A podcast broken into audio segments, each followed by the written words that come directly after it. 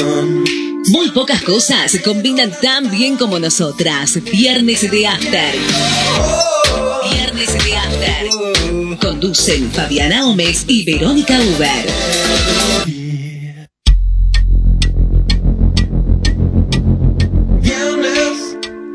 Siempre hay viernes en mi corazón. Hola, hola, hola, ¿cómo estamos? A ver, a ver. De este mundo Estamos escuchando a la doctora y decidiendo si nos ponemos los tapones o no de los oídos.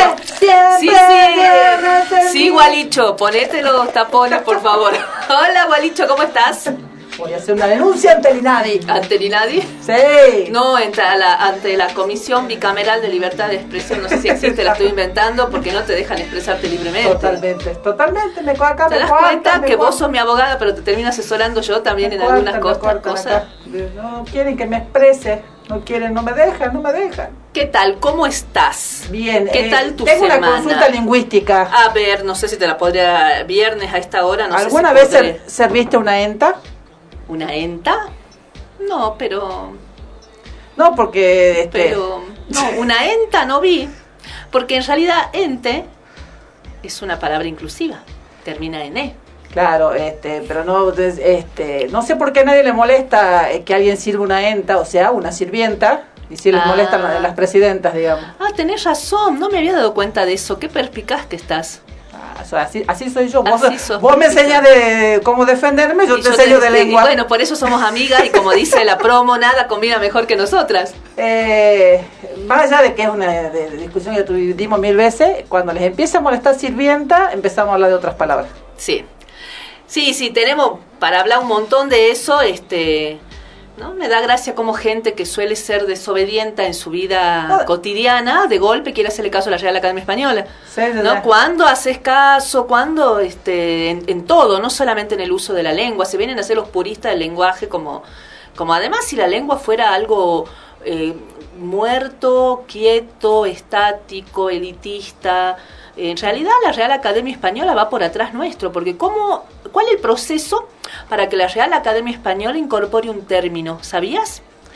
Eh, no, pero tiene, asumo que de- debe ser un término que tiene que estar muy usado. tiene que estar muy usado. eh, o sea que ¿quién va delante de la Real Academia? Los usuarios del lenguaje, claro. nosotros, digamos. Así que eso de que no, la Real Academia no dice, no es así, son posiciones eh, con por ganas de joder nomás. Y sí. la RAE también dice que, por ejemplo, se usa alberja. Alberja. Y se usa eh, Y, eso, y hay mucha gente em, que se indigna. imprimido. Imprimido. También eh, hay algunos, sí, imprimido, eh, freído, fritado y hay otro más que generalmente nosotros nos decían que era un error y se usa, por eh, ejemplo. Sí, sí, sí. Así que. eh, además de que esta discusión, eh, involucración, me acuerdo, porque estaba buscando, porque una vez la gastamos mucho en Amiga, todos hechos los sabios, y resultó que la, la RAE lo permitía. Claro, si la RAE lo permite, la RAE lo permite. Cuando conviene, es el tema, ¿no? ¿Cuánto caso estamos dispuestos a hacer la RAE en nuestra vida? Este, Eh, y nada, no. Eh, no, eh, en general molesta cuando la cuando las palabras son políticas, tienen Claro. este eh, son políticas, me refiero a, a definiciones políticas, este, en este caso frente al, al feminismo, eso molesta. Cuando no, no, no, no, no le molesta a No, nadie. no, hay palabras horribles que se han usado siempre y nunca les ha molestado, digamos, ¿no? Entonces es así y hay que marcarlo cada vez que se pueda, marcar y marcar y marcar y marcar, que en algún momento la gente va a empezar a darse cuenta, porque también eh, este grupo, este sector, eh, tiene una gran capacidad de instalación en el, en, en el, senti- en, la, en el sentido común de, la, de las personas normales, digamos, ¿no? O normales que viven del ciudadano de a pie, por decirle de alguna forma. Y tienen una gran capacidad de instalarse en las cabezas y en generarles eh, una apropiación de, mm, de una lucha que no les pertenece, que no entienden, que ni siquiera debiera lucharse. Entonces hay que dar la batalla. Lo bueno de que llegó el viernes es que yo ya estoy lista, ya me encargué, ya me compré este por internet unas bombachas. Te compraste Y estoy, una espera- bombacha. estoy esperando que me lleguen Ah, para poder salir a revolearla. Bueno, o sea que vos de lunes a jueves no usas bombacha, te la pones No, viernes. Tengo bombachas nuevas, o sea, ya, ya Ah, me van a ¿y llegar. ya te llegó? No, no me llegó, pero me dijo que ya me, ya me las manda. ¿Estás segura que te va a llegar? Me- él me dijo que este. ¿Vos escuchaste hablar del estafador de Brian Tinder? Oscar de Mir de la Torre me dijo que ya me la manda. Es que mano caíste. ¿No escuchaste hablar del estafador de Tinder? Eh, sí, es una serie en, internet. Bueno, vos sabés que pronto la segunda parte del estafador de Tinder, la próxima serie de Netflix es El estafador de bombachas. ¿El estafador de bombachas? ¿Cómo que el estafador de bombachas? Este señor que vos le acabas de encargar bombacha. Ah, pero entonces le manda la plata. Ah, cagaste, perdón. perdón, Real Academia. ¿Cómo te explico? ¿Qué macana te mandaste? ¿Qué pasó?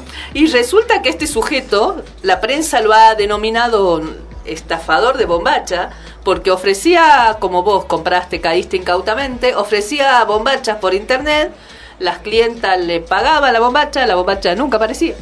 Así o que, sea que no voy a tener bombacha nueva para el fin de semana. No va a tener bombacha nueva para el fin de semana, anda buscando la viejita.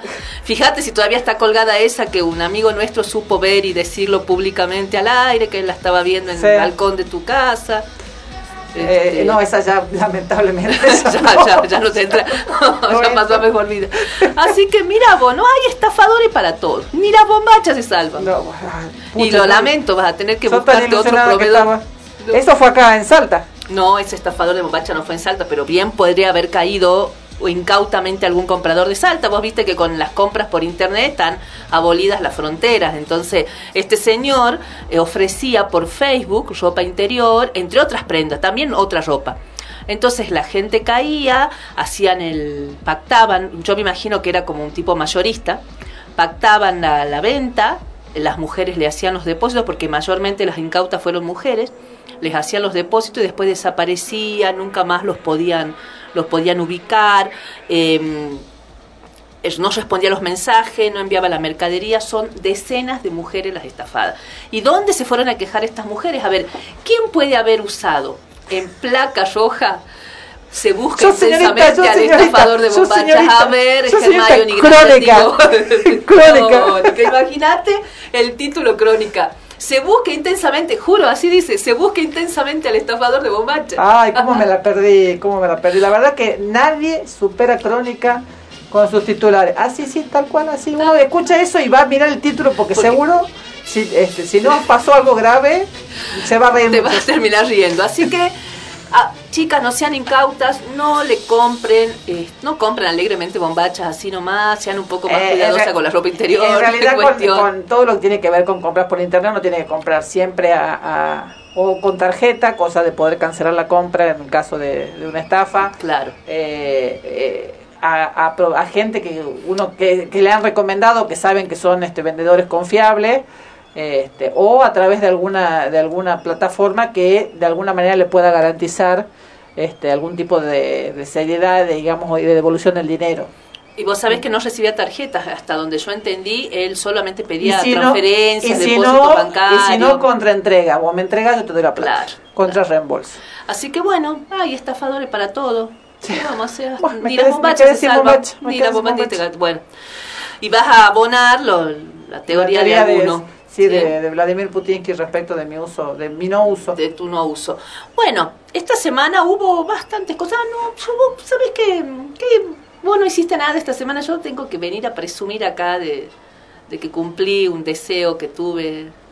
Ajá. Eh, sí, sí, o sea, un par, digamos. Volví, yo volví al, sin miedo, lo que ahora me hace replanteármelo después de que una noticia que leí sobre el COVID, pero ah. volví sin miedo ah, a, los recitales. A los recitales, a los eventos artísticos. Estuve viendo la obra de Drácula, este, que se despedía, el musical de Drácula Cibriani con música de Mahler. Este, y ayer fui a verlo a Ciro. Ajá. Estuvo genial. Y yo me acordaba que acá muchas veces hablábamos en medio de la pandemia, y vos te acordás que era una cosa que yo decía que deseaba mucho que me suceda y que yo había pensado que no lo iba a querer hacer más. ¿Te acordás o no? No. No, me, ¿Para qué eso están las amigas? Para acordarse. No me acuerdo de qué me estás hablando. No, yo una de las cosas, ¿cómo se ríe igualito? Yo una de las cosas que decía que tenía muchas ganas de hacer era de volver al recital, pero a un ah. recital, digamos, ¿no? Para mí un recital en un estadio, no en un teatrito, sentadita, quietita, que no podía hacer nada. Y bueno, ayer se me cumplió el sueño. Me acuerdo que en los momentos duros de la pandemia, yo decía, ya va a volver el momento en que vaya a bailarme y cantarme todo con tal tema de Ciro. Y anoche pasó. Que un recital espectacular, este, lleno, el Delmi. Eh, nunca estuve tan cerca del COVID en, mi vida como, ayer. Si había un contagio sonábamos todo. No, fue sentir que volvíamos a una normalidad que ya, yo ya sé que nunca vamos a volver a la normalidad, hay un antes y un después del COVID, pero fueron esos minutos de, de, sentir que, que no había que, viste que de borrar de tu memoria esto, estos dos años que han dejado secuelas, que cada vez se notan más este, no solamente en la salud de las personas. Eh, a mí, por ejemplo, ¿viste este retrovirus de la hepatitis? La hepatitis de los niños. Sí, sí, sí. Que dicen que hay un retrovirus. Y uno también se pregunta, ¿no? ¿De dónde? ¿Qué tiene que ver? ¿Tendrá algo que ver esta epidemia? Evidentemente algo tiene que ver. Por ahí te plantean que este, los anticuerpos este, van perdiendo efectividad cuando no hay contacto de, de, de, la gente con el virus, ¿no? Y esto que está un año encerrado, no un año, pero muchos meses.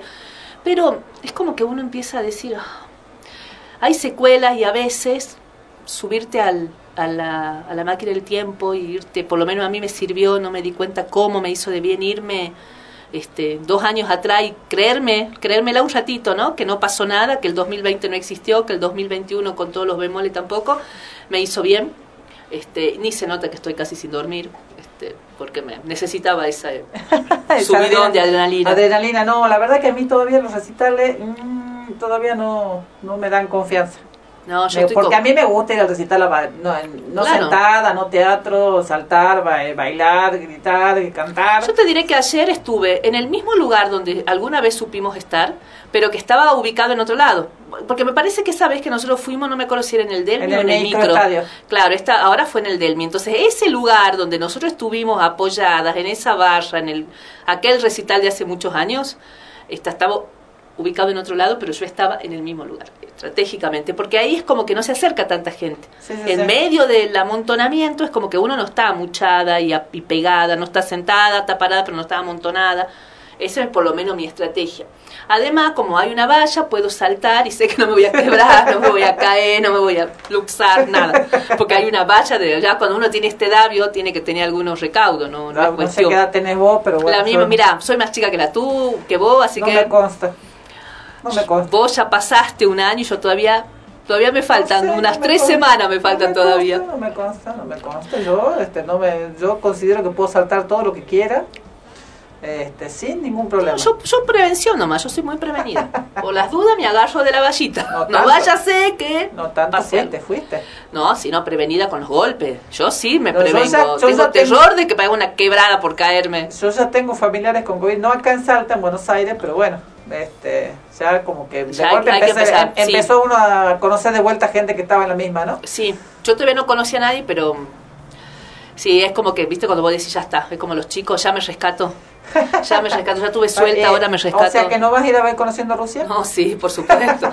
me rescato después, después del 20, porque después viene Marilina Bertoldi, o sea, después del 20. Ahora tengo que ver qué órgano voy a vender para poder financiar toda esta vida cultural y artística. Para mí que el, el banco hipotecario tuvo quiso salvarte y no no. No no me sigue salvando porque no puedo sacar la plata de ahí te cuento. Me sigue salvando no puedo no puedo lograr que me lean la tarjeta. Sabe sabe mejor que vos que te vas a gastar esa plata entonces la tiene la tiene, a recaudo.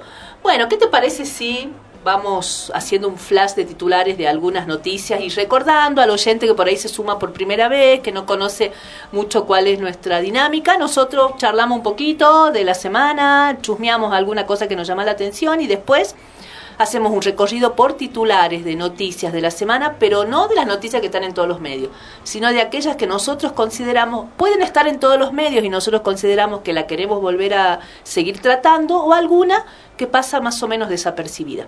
Como por ejemplo la, que la causa de por torturas a soldados en Malvinas eh, por sus por los oficiales, digamos, por parte de soldados también, está paralizada hace 11 meses y se encuentra al borde de la impunidad, eh, según explican voceros judiciales. Eh, esta causa se inició en el 2007 en, Río Grande, en, el Juego Federal de Tierra del Fuego, y eh, todavía no se definió la Corte respecto si se tratan de delitos de lesa humanidad. Si se tratan de delitos de lesa humanidad, bueno, está el, margen de que... Claro, no tiene, no prescribe. No prescribe, pero, la gente se muere. Claro, pero, si pero bueno, entonces tenés como una doble situación ahí, ¿no?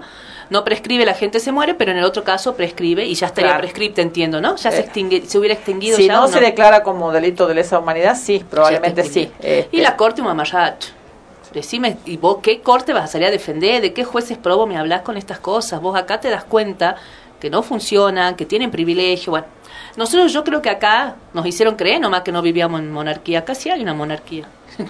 Yo ya, les dije, yo Sí. este, lo que opino del Poder Judicial, así que y, lo, con- y lo- me- medio que tengo algún contacto, este, medio que conozco de- del más cercano que, que el general. Eh, Bueno, otra cosa, saliendo de Malvinas. Esta de Malvinas yo la escuché en dos o tres lugares, pero esta creo que solamente en el medio donde la leí. Eh, ¿Sabes vos que hay un club feminista que se llama La Nuestra? ajá, ¿no? Es un club de fútbol. Eh, está una directora técnica, Mónica Santino, y este club está en Villa 31, en Ciudad de Buenos Aires.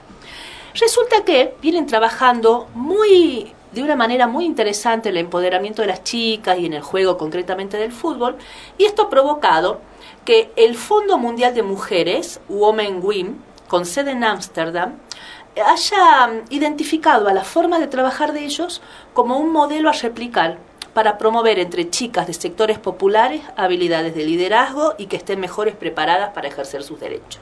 Está bueno porque el Súper fútbol, interesante. el- toda la lucha de las futbolistas eh, viene siendo como un hito dentro del feminismo y poco a poco, por lo menos acá, este, eh, en otros países no es distinto. Por ejemplo, en Estados Unidos el, el- el fútbol femenino tiene como mucho más este, cabida que el fútbol masculino, pero acá este, y ganan mejor que los futbolistas este, masculinos y demás. Pero acá no es lo que ocurre y poco a poco las las futbolistas fueron ganando espacio, fueron ganando este lugar y fueron imponiéndose respecto de, las, de la práctica del deporte dentro de los distintos clubes, así que en, eh, está bueno que un proyecto dentro de este, este deporte sea reconocido y financiado, digamos. Que Y mira lo que dice la, la directora ejecutiva de Women Win, dice, es el proyecto más original que conocemos por la manera de pensar, por sus construcciones feministas. Estamos tratando de aprender de ellas sobre la manera como trabajan para llevar estas prácticas feministas a otros programas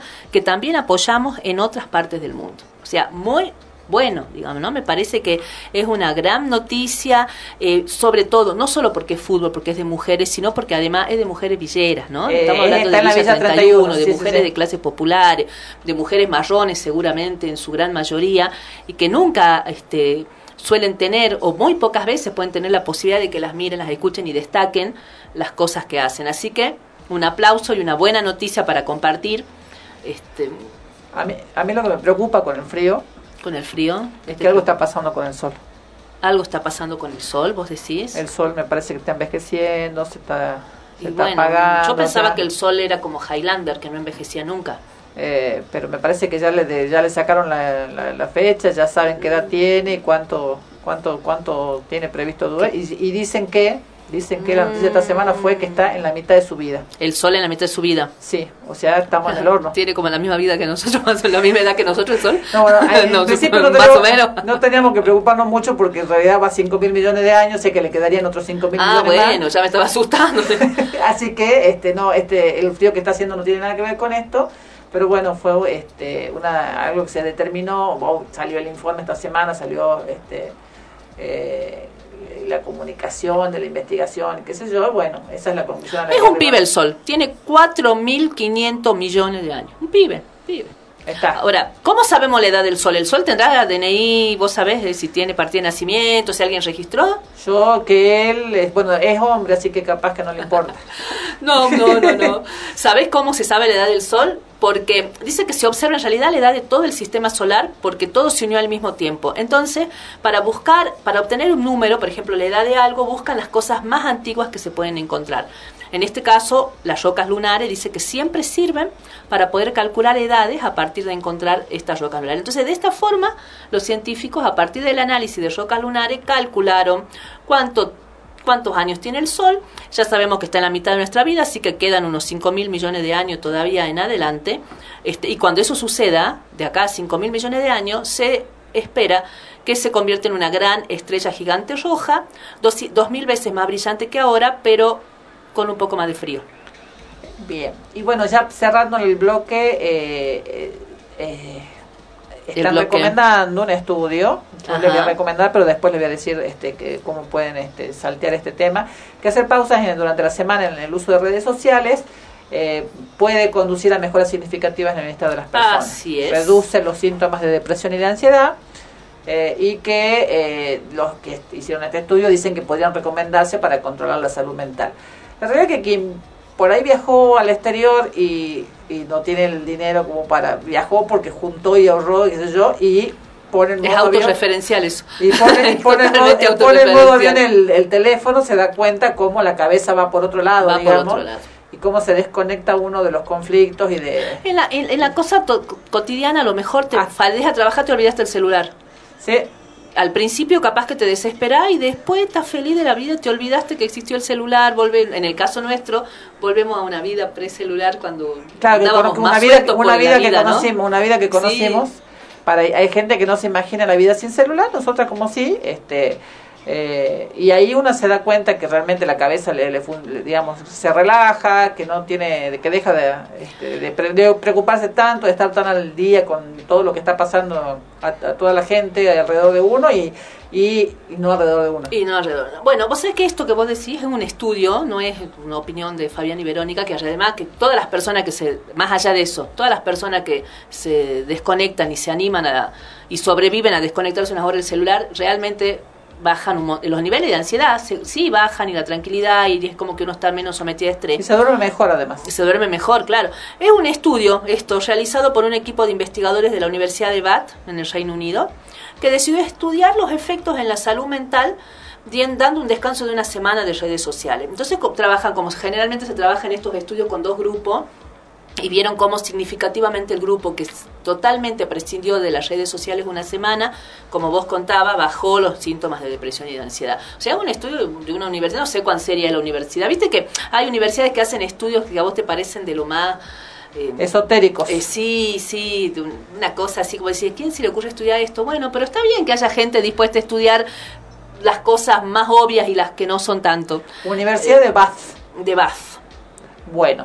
Eh, a pesar de esto, les recomiendo que si usted se pierde, se, se, perdieron el programa de hoy o el de la semana pasada, o le quieren comentar a alguien, mira que Chuda estuvo la entrevista que vamos a tener en el próximo bloque. Seguro va a estar rechura. Eh, nos puede, la puede buscar en, en Spotify, bien, pone Viernes de After, y ahí nos va a encontrar eh, con, con todo el programa este, para que lo pueda escuchar todas las veces que quiera. Sobre todo las canciones eh, Escucharme a mí cantando. las canciones ejecutadas de una forma increíble por la doctora Verónica Uber. Sobre todo eso les recomendamos. Esos minutos se los vamos a poner particularmente. Hasta acá Spotify no me censura, así que... no le des este, idea, por favor. Así que, este, de todas maneras, si no nos encuentra como Viernes de After, que es fácil encontrarnos, eh, entra a Facebook, a Instagram o a Twitter Viernes de After y ahí va a encontrar el link para este, sumarse y escucharnos en Spotify. Bueno, vamos, a, la tanda, por supuesto que yo en esta canción eh, soy autorreferencial en este momento. Elegí la, mi canción, una de mis canciones favoritas de Ciro y los Persas, una porque son muchas, pero la que me gusta cantar, saltar, bailar, gritar, Astros por Ciro y los Persas.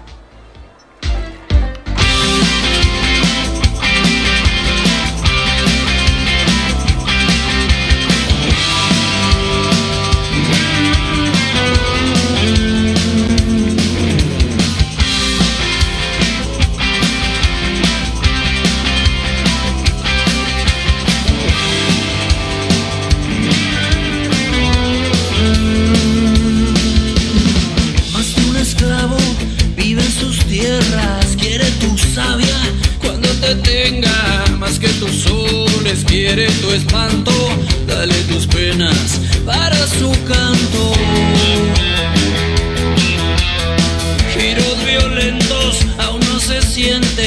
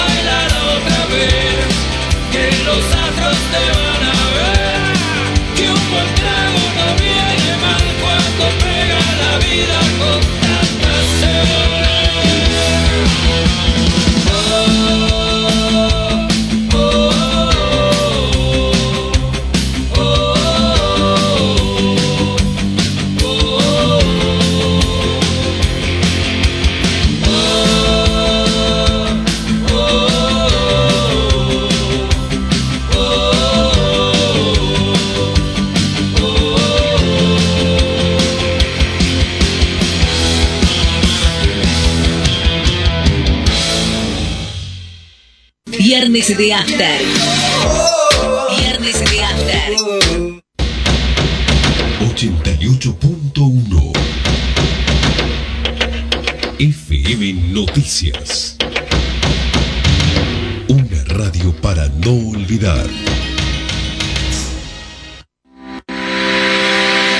ciudad de Cerrillos, Nexus Nefrología y Diálisis, dotado con 17 riñones artificiales para la realización de diálisis crónica, hemodiafiltración y diálisis peritoneal, totalidad de cañerías de acero inoxidable, lo que permite garantizar los más altos estándares necesarios para realizar esta técnica. Nexus Nefrología y Diálisis se encuentra en la Ruta Nacional número 68, kilómetro 168 en Cerrillos. Nexus Nefrología y Diálisis ya funciona en Orán, Tartagal y Cafayate. Nexus Nefrología y Diálisis. Teléfonos 0800 555 3868 o 3875 020 089. Correo nexuscerrillos arroba gmail.com.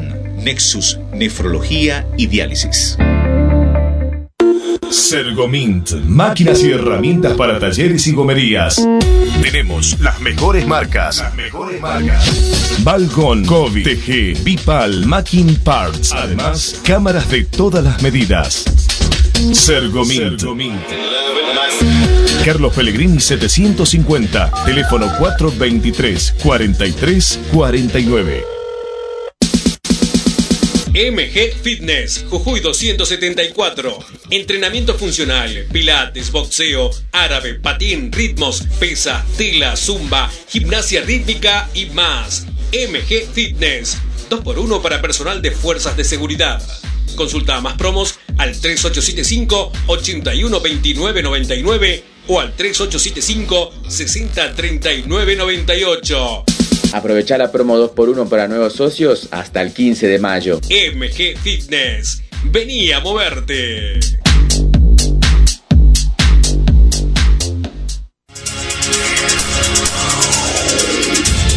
Mientras todos buscan entretenerlo, nosotros lo invitamos a informarse. Nosotros lo invitamos a informarse. 88.1 FM Noticias. La primera del dial.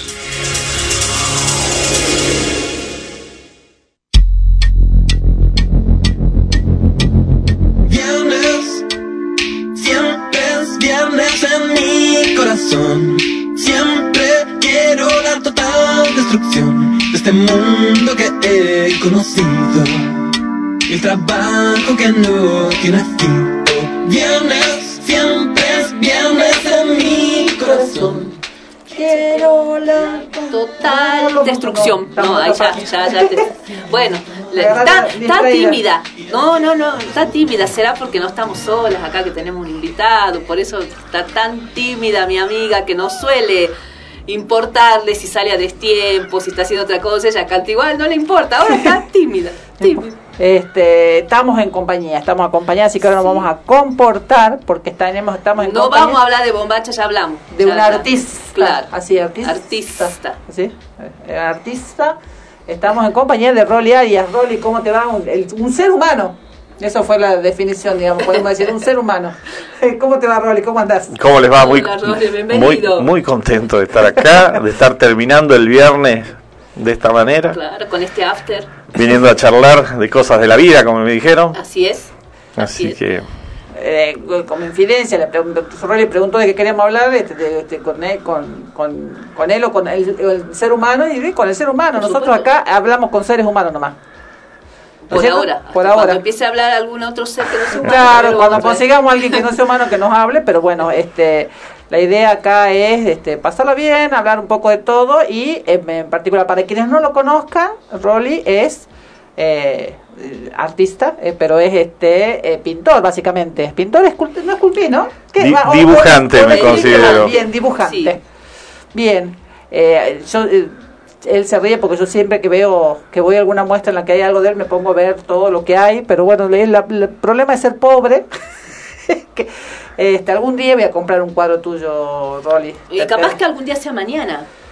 Eh, ¿Mañana? ¿Por ¿Quién qué? dice? ¿Por qué ¿Quién te mañana? dice? Bueno, yo no voy a dar muchos datos. Yo puedo decir que mañana podés realizar tu primera compra. ¿Dónde? ¿Dónde? ¿Qué te parece si nos cuentas, Rolly?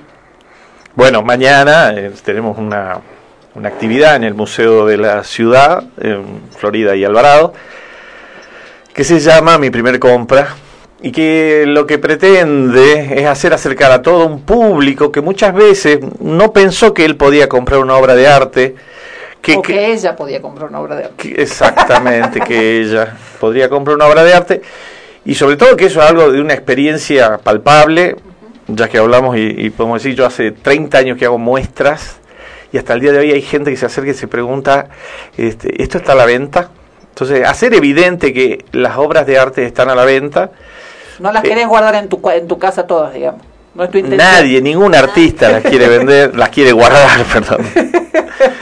Eh, y entonces en el marco de la muestra 440 que se está llevando a cabo en el, en el Museo de la Ciudad y con la convocatoria de todos los artistas que, que forman parte de esa muestra, lanzamos esta propuesta que va al grano ya en su título que se llama Mi primer compra.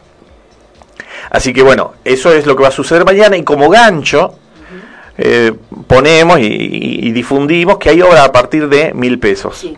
O sea, para haber obras más caras que yo, pero hay un gran caudal de obras de mil pesos que sirvan como una especie de, de romper el hielo o la timidez Y animarse a comprar. Y animarse y a la vez meterse en esos mundos, ¿no? Que son los, los trabajos de los artistas y saber que eso que uno que uno adquiere va a incorporarse dentro de la vida familiar, que ocupa un lugar en la casa.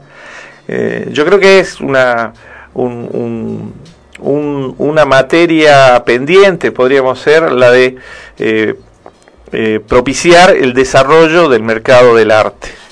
Y, y, bueno, yo hablo un poco en, en- personal, le contaba a en- antes de, entrar al aire, que yo mi primero, obra- mi, prim- yo por mi primer y único Rolly, eh, Arias, espero no, que no sea el único que pueda tener más, lo compré en un evento más chiquitito, pero así, ¿no? Con una, un espíritu parecido, que era una subasta de arte, y me acuerdo que había desde 100 pesos, cositas así en ese momento, hacía varios años, que era como capaz que un equivalente al mil de hoy. Sí, yo creo que eso es como que, que, bueno, que me parece que, bueno, estamos con mucha expectativa. Esto se desarrolla mañana de 10 a 2 de la tarde. 14, sí, Así sí. que la gente que esté paseando por el centro, la que no tenía pensado salir, que salga, Que salga que para llegue a esta esquina que es muy linda. Y si no compran nada, también pueden ir y ver, digamos, a lo mejor es la primera experiencia ir y ver cómo funciona, que, de qué se trata, ver cuadros. Van a tener, por un lado, la, la super muestra, esta se llama 440, y en el patio montada la feria. Ah, buenísimo. y la feria con una, una, una, una onda feria, quiero decir, eh, material para ver, para, para tocar, para mirar, para comparar, y una condición que pusimos y hablamos con los artistas, que toda obra tenga un precio claro al frente. Claro, claro. Entonces la gente va a tener esa... esa eh, es como hacer, hacerle a la gente más fácil comprar. Que no- a ver, que no piense que no, seguro que no me alcanza, que no, no llego, que es impagable. ¿Para qué voy a pregunto. preguntar? Claro. Claro. ¿Y qué artistas van a, van a Bueno, participar de la te- feria? nosotros usamos la convocatoria de 440 y dentro de esa convocatoria hicimos una subconvocatoria, digamos, porque el evento principal es 440 y esto es un, un derivado. Entonces, lo que obtuvimos son la, el sí de 60 artistas. Ah, buenísimo. 60 artistas en un rango etario que va de los 20 a los 70. Así que hay una, un- hay una, una, una energía que está sucediendo que me parece también que tiene que ver con, con- con la propuesta diversa de la muestra. Era una muestra eh, que, que aceptaba toda obra que se presente. Entonces hay una convivencia entre distintas técnicas, distintas edades, artistas consagrados, artistas que recién empiezan. Eh, entonces creo que, que ahí está un, un- un- valor y, y- y confiamos que mañana es un primer paso. Muy interesante. Y sí, que la gente se anime, porque es, es verdad eso que uno por ahí tiene, eh, como que se autolimita, ¿no? no eh, creemos que el arte es impagable y que mm, a lo mejor es patrimonio de una determinada élite o de una determinada clase social y todos podemos Y sobre todo que tener arte. también hay algo en los medios que se da, que es como esto que me explicaban recién del, del estafado de la bombacha. ¿no? Sí, del Tinder. que las noticias que trascienden y que vinculen eh, dinero y obra de arte por lo general están relacionadas a los precios récord que obtiene este, la venta de un Andy Warhol Ah, eso, a tanto. en eso, sí. Oh, entonces siempre son como valores exagerados eh, y digamos esa es la, la, la, la noción que se tiene. Acá en Salta, como te digo, mañana vamos a tener para elegir entre 60 artistas Esta es una obras de mil que pesos. Para entrar no se paga. No, no, se No, paga nada. Por en eso. el Museo de la Ciudad. Nosotros tuvimos, vimos un cuadro tuyo hace poco en una, eh, que pa- por el que pagamos entrar, para entrar al lugar pagamos 300 pesos. Entonces, eh, no es algo imposible, por lo menos si no alcanza para comprar, para visitar, para ver, para conocer, para ir este, encontrándose con, con, con los artistas locales. En este, bueno, en este caso, este, Son del- todos locales. Son todos locales, lo pueden pensar también como un paseo, un paseo familiar. Vamos, veamos qué hay. También hay, hay, hay una, una cuestión que tiene que ver con, con, con los chicos, ¿no? Y el estímulo que se le hace en función de, de, de las artes, y en este caso, como decíamos recién, es algo gratuito. Eh, la casa es la casa del Museo de la Ciudad es hermoso. Así que estamos ahí y centro, tenemos como muchas cosas a favor y esperamos que mañana la afluencia del público nos, favorezca. ¿Hay más difusión de, de los museos para el turismo que para el local por ahí? ¿O, o es ya uno que en general... que- a ver, o es uno que en general no visita los museos en su propia ciudad cuando va a otra ciudad y es el primer lugar que uno que, que uno va a ver. ¿Vos qué pensás? Sí, yo creo que, que el turista tiene la predisposición de ir a los museos. O sea, que hay una... que es la actitud que tiene uno cuando se va afuera. Sí. Claro. Yo a veces pasan, puedo decir que pueden llegar a pasar, este, no sé, cuatro años y no entré al cabildo. O sea, voy al cabildo cada tanto, pero quiero decir que puede tranquilamente pasar cuatro años sin ir al cabildo. En cambio, cuando uno va, está en, en Madrid, va a ir eh, de- inevitablemente a determinados lugares, va a ir al, al Prado, va a ir a la Reina Sofía, va a ir- lo incluye dentro del paquete de la visita. Los, los turistas en Salta también hacen lo mismo. Y los locales tenemos un poco que, que, que- que estar eh, incentivando, como en este caso, a- a- para con eventos particulares, con, con, con cues- cuestiones puntuales, mejor Pero dicho. la gente eh, se prende en, la- en el incentivo. Por ejemplo, pienso en la noche de los museos. Que, ¿Te acordás que se hicieron varias? Y el año pasado también se hizo, me parece. Se Ahora se viene una, sí. Ahora, se- ahora venía, porque generalmente el 10 ronda el 15 de mayo, por ahí, seguramente debe venirse una.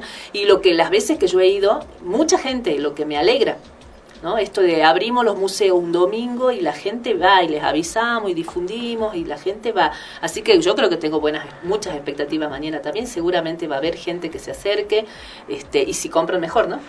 Sí, y bueno, y, y la idea mía a todo el mundo que le digo, difundan esto, difundan. Pensando que- en un regalo, por ahí si tienen que hacer un regalo y uno hay gente a la que uno nunca sabe qué regalarle, a lo mejor este una, una obra de arte, sea un cuadro, no sé, solamente cuadros o, o otro tipo. Dibujo, pintura, fotografía, objetos, escultura, cerámica.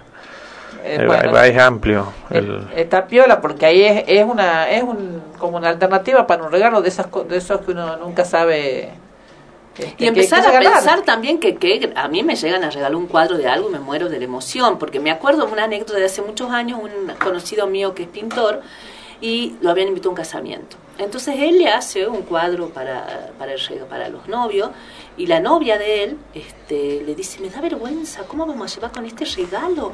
Era, no- y ella no visualizaba que era un regalo hermoso y los novios del casamiento se lo agradecen todavía, habían pasado, no sé, montones de años el casamiento y le encantó y fue un regalo hermoso y nadie puede hacer un regalo de un artista así que te la entregue y además un cuadro precioso y la no me daba risa porque decía mi novio me decía ¿cómo vamos a ir con esto? esto era un regalo me contaba yo éramos estudiantes universitarios no teníamos plata a mí me pasó de darme vergüenza yo mismo, decir, no, no puede ser que esté regalando esto. no, pero el del regalo Porque era un poco. era- eran otras épocas más duras. No, pero, pero son hermosos regalos. Yo creo que la gente que, que, que aprecia el arte este, se muere con un regalo como este, un flor de regalo. Habitualmente haces muestras de arte. He visto alguna tuya al- algunas veces en Vaqueros, en el súper de Vaqueros, ¿en súper? Hicimos en el súper de vaqueros, Eh, sí, en la- durante la pandemia. Haces en lugares poco Era, convencionales. era el único, los únicos lugares que estaban permitidos que estén Claro, abiertos. claro. Me acuerdo mucho de la del súper de Vaqueros, este, eh, y es más, estaba, este, creo que el otro día estu- estuve comiendo ahí en la esquina y me decían, ahí había la vez pasada había una muestra de arte. El, eh, te he visto en una obra social que está en la, En la obra calle social. Vicente López. Claro. Exactamente.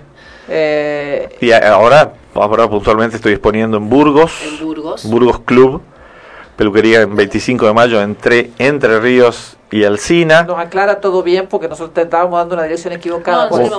Una, un lugar muy lindo, con, con un, una- un espacio muy interesante para exponer y sobre todo con una afluencia de público que va a hacer este primero o, lo- o- o van a la peluquería o Lo que pasa es que ahí se dan clases de peluquería, entonces va gente que... No, ahí creo- creo que ahí se van a- Ah, a peinar. entonces. Ah, es peluquería, peluquería, peluquería, peluquería, pero también hay, hay- hay como, como un gimnasio. Entonces tiene esa otro, ese otro afluente de gente, digamos. Lo- los circuitos del arte por ahí están un poco cerrados, eventualmente, ¿no? Es algo que siempre va creciendo, pero con un ritmo. Acá es meterte en el medio de la gente que está pasando para hacer clases de pilates. Está bueno, Está pero por ahí bueno. que por ahí uno no se le ocurre. Yo siempre me río porque eh, yo sé que les enoja, pero pero lo digo a propósito para así como chanceando, porque qué sé yo, se hace una apertura de una muestra un martes a las 7 de la tarde.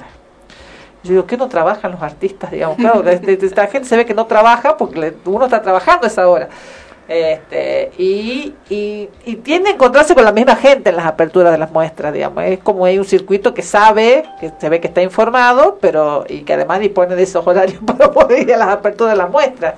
Que las muestras sean en lugares poco convencionales hace que uno, aunque no, una actividad que no tiene presente, este, se le aparezca, digamos. Claro, sí, no, tiene esa, esa, a mí me parece interesante todo, me, me- me parece interesante también los museos como espacio, porque las propuestas en los museos son distintas, este es otro tipo de propuesta que también me está, es interesante, creo que hay que explorar todo, y la- lo que hicimos de supermercados también estuvo muy bueno, Me acuerdo que lo vi mucho, lo, te- bueno, yo también te sigo en Instagram y te veía mucho ahí este, con los cuadros y promocionando la, la muestra. sí. No, pero es una, es una, una gran estrategia, una gran estrategia para, justamente para acercar a toda la gente que tiene preconceptos respecto del, del- arte, sobre todo de, de- de- de- del arte plástico, digamos, que- que está cerca, que puede estar cerca. Sí, y además también eso, a mí hay una parte que es la que a mí al menos en, hay como una especie de algo que yo podría llamar docencia que tiene que ver con eso, que la persona se suelte y sea él el protagonista de eso que está viendo, sin pedir tanta referencia que qué quiso decir el artista, que nunca sabremos qué quiso decir, es lo de menos. Lo que importa es lo que lo, que, lo que te provoca exactamente. Esas vinculaciones que uno puede llegar a hacer hasta con su infancia, él puede hacer con millones de cosas. Una imagen te remite a algo que es tuyo, personal, un color tiene que ver con tu historia. Entonces, soltarse y, y, olvidarse de decir, yo no sé, porque no tiene que saber nada, lo está inventando en el momento que lo ve. Claro. Eh, justo escuchaba, eh, vi un pequeño videito de, de, alguien que sigo yo en, en Twitter, este, que, que su alias es el barroquista, que habla siempre de obras de arte, qué sé yo y decía esto, digamos, que hay obras de arte que, que, la, que, una, que eh, una obra sea una obra de arte no importa que a uno le guste o no le guste, es una cosa es el gusto personal, hay cosas que a uno le van a gustar y cosas que no le van a gustar, pero eso no quiere decir que uno no deje de apreciar el, el, la obra en sí o, reconocer que se trata de una obra de arte. Dentro de las obras de arte nos habrá cosas que nos gustarán más, habrá cosas que nos gustarán menos, pero eh, cosas que no nos gustarán nada eh, pero este pero siempre además es un ejercicio. es como el amor o la amistad uno no es amigo de todos ni ama a toda la gente. Ahí hay una especie de, encuentro que se produce y habrá obras que uno pueda valorar mucho. Sí sí muy buena estrategia pero no no no no establezco esa conexión con esto. Claro no me dice nada. Claro. Sí, yo pensaba, por ejemplo, eh, en, literatura hay una teoría que plantea, no importa el que habla, que antes, cuando nosotros íbamos a la escuela, ¿qué eran las clase de literatura, ¿qué quiso decir el autor? Eso me quedaba pensando en lo que vos decías, y no importa, es lo que nos provoca, lo que nosotros sentimos, lo que nos moviliza. Por eso en literatura nosotros decimos que el, lector es un coautor, porque reescribe con el escritor, con cada interpretación que le da a, un texto. Y en el arte en general es así. Y hay en eso algo que, no, que no, no es inocente, que es un ejercicio del poder. En tanto yo diga que el que yo sé, que yo tengo las claves de interpretación de algo y que te lo voy a dar a vos y vos vas a aprender de lo que yo te diga, estás totalmente sometido a mí, que soy en este momento el, que está dictando la, Entonces creo que ahí hay una, una especie de, revolución inicial. Este, de tomar nosotros la rienda y hacernos cargo de eso que estamos mirando. Hablamos el viernes pasado del proceso de selección de, del cuadro que pusiste vos en la muestra de la presentación del libro de Viviana Dibashur. Estuvo Viviana el, viernes pasado. Hablamos con Viviana, ella nos contó desde su... ¿Cómo fue tu elección, digamos? ¿Cómo fue tu llegada a ese cuadro y a esa muestra? Bueno, ella viene, viene con, con estas propuestas participativas de, este, de incorporar dentro de lo que de lo que es su libro, eh, otros artistas, otras expresiones, otros... Y nada, yo voy a decir la verdad, fui absolutamente subjetivo. Puse a ver este, qué cosas tenía y qué, qué de todo eso estaba generando ahí un, cierta... Un diálogo con la obra de ella. sí, pero sobre todo cierta ambigüedad, que no sea tan tan evidente, digamos, que, que tenga una... Un, eso al menos lo que yo siempre las, las cosas que a mí me gustan son esas que no están del todo, esto es esto, o esto es otro, o esto tiene que ver con, o sea, trato de que no haya subtítulos que, que, interfieran con, con, la experiencia, o sea que no, no fue muy lineal, la, la, es decir, elijo este cuadro eh, porque tiene que ver con esta parte del libro o algo, no, no, vi los cuadros en tanto cuadro y, y, y cuál de todo eso que estaban ahí eh, pensaba que iba a acompañar bien esta propuesta participativa que estaba planteando Vivi. Entonces le preguntamos lo mismo, le preguntamos distinto de respecto de distintas de las personas que habían, de las que yo conocía, por lo menos que estaban en el lugar y que habían llevado obras, cómo había sido el proceso de, de decirle, tráeme o sea, si ella había planteado tráeme esto, pintame esto, o si había sido de ustedes. No, ella en mi caso a mí me invitó a que participe con lo que yo quería. No, en general se ve que sí, pero, pero algunos pintaron y otros eligieron obras que ya tenían. Eh, así que así vino la mano. Vamos a la pausa y después vamos a hablar con, este, este yo quiero saber cómo uno decide dedicarse, a eso. al arte. Bueno, este, pero bueno, vamos a la pausa y... Eh, eh, y después vamos a ver por qué uno decidió, por lo menos por qué Rolly decidió, este, dedicarse a esto. Nos vamos a la pausa con... Con Marilina Bertoldi, Javier Amena, el tema Amuleto, hablando de FITS.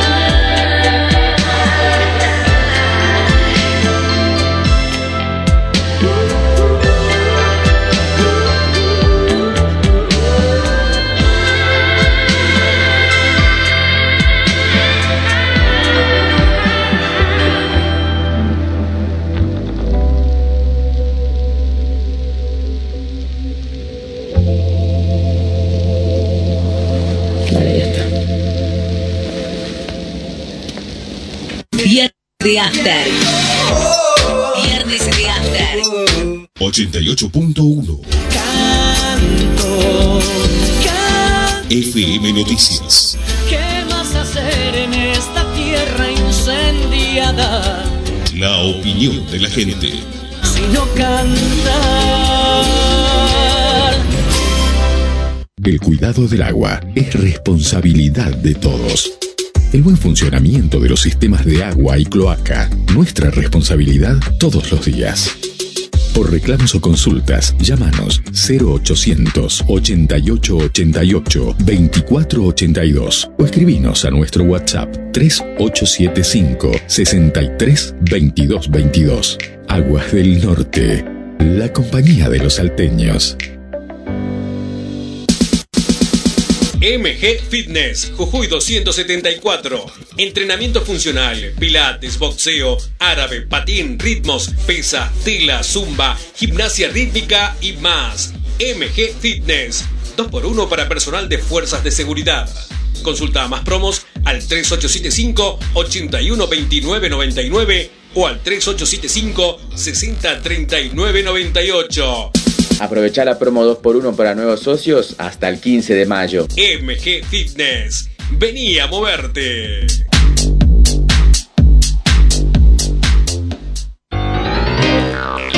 Si no tenés buenos equipos o funcionan mal, no hay comunicación. En Enlace Comunicaciones te ofrecemos el mejor precio en Handy Yedro. Además, todo para el mantenimiento y reparación de equipos para remiseros. Visítanos en Alcina 431 o llamanos al 431 3522.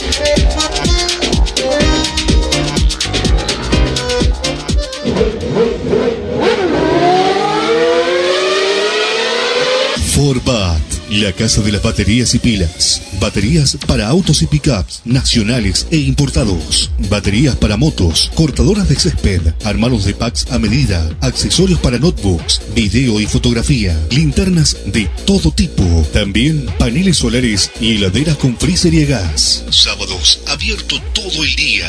Forbat, la casa de las baterías y pilas. Nuevo local San Juan 691, esquina Florida, playa de estacionamiento. Teléfono 431 7021.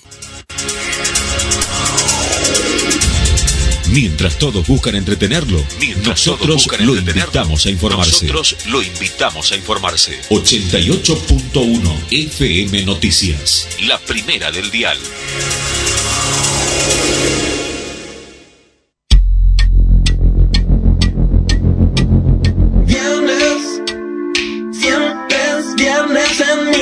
Corazón. Siempre quiero la total destrucción de este mundo que he conocido.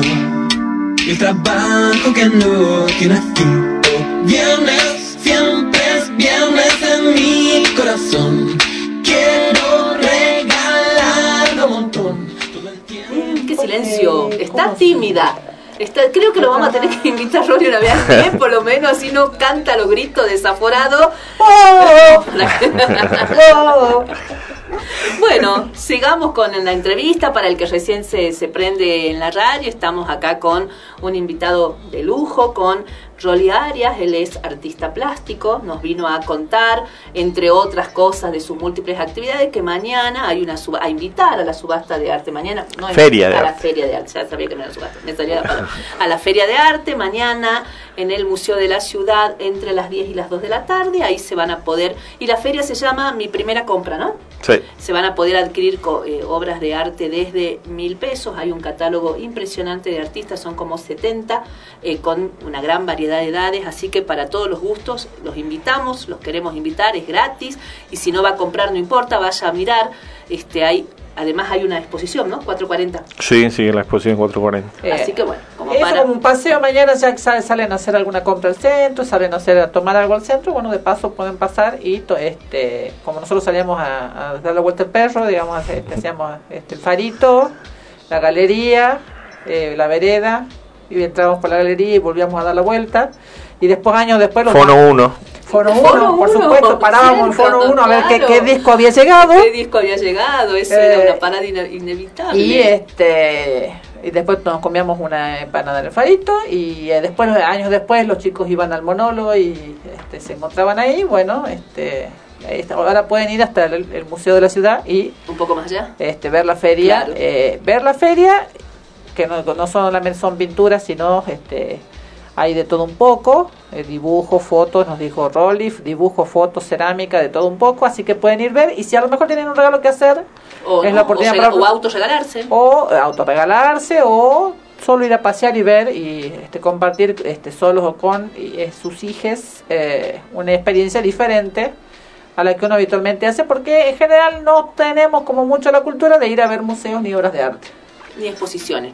Ni exposiciones. Eh, bueno, ahora, ¿por qué alguien decide dedicarse al dibujo? Yo creo que hay una. en- imagino que en cada caso debe ser distinto.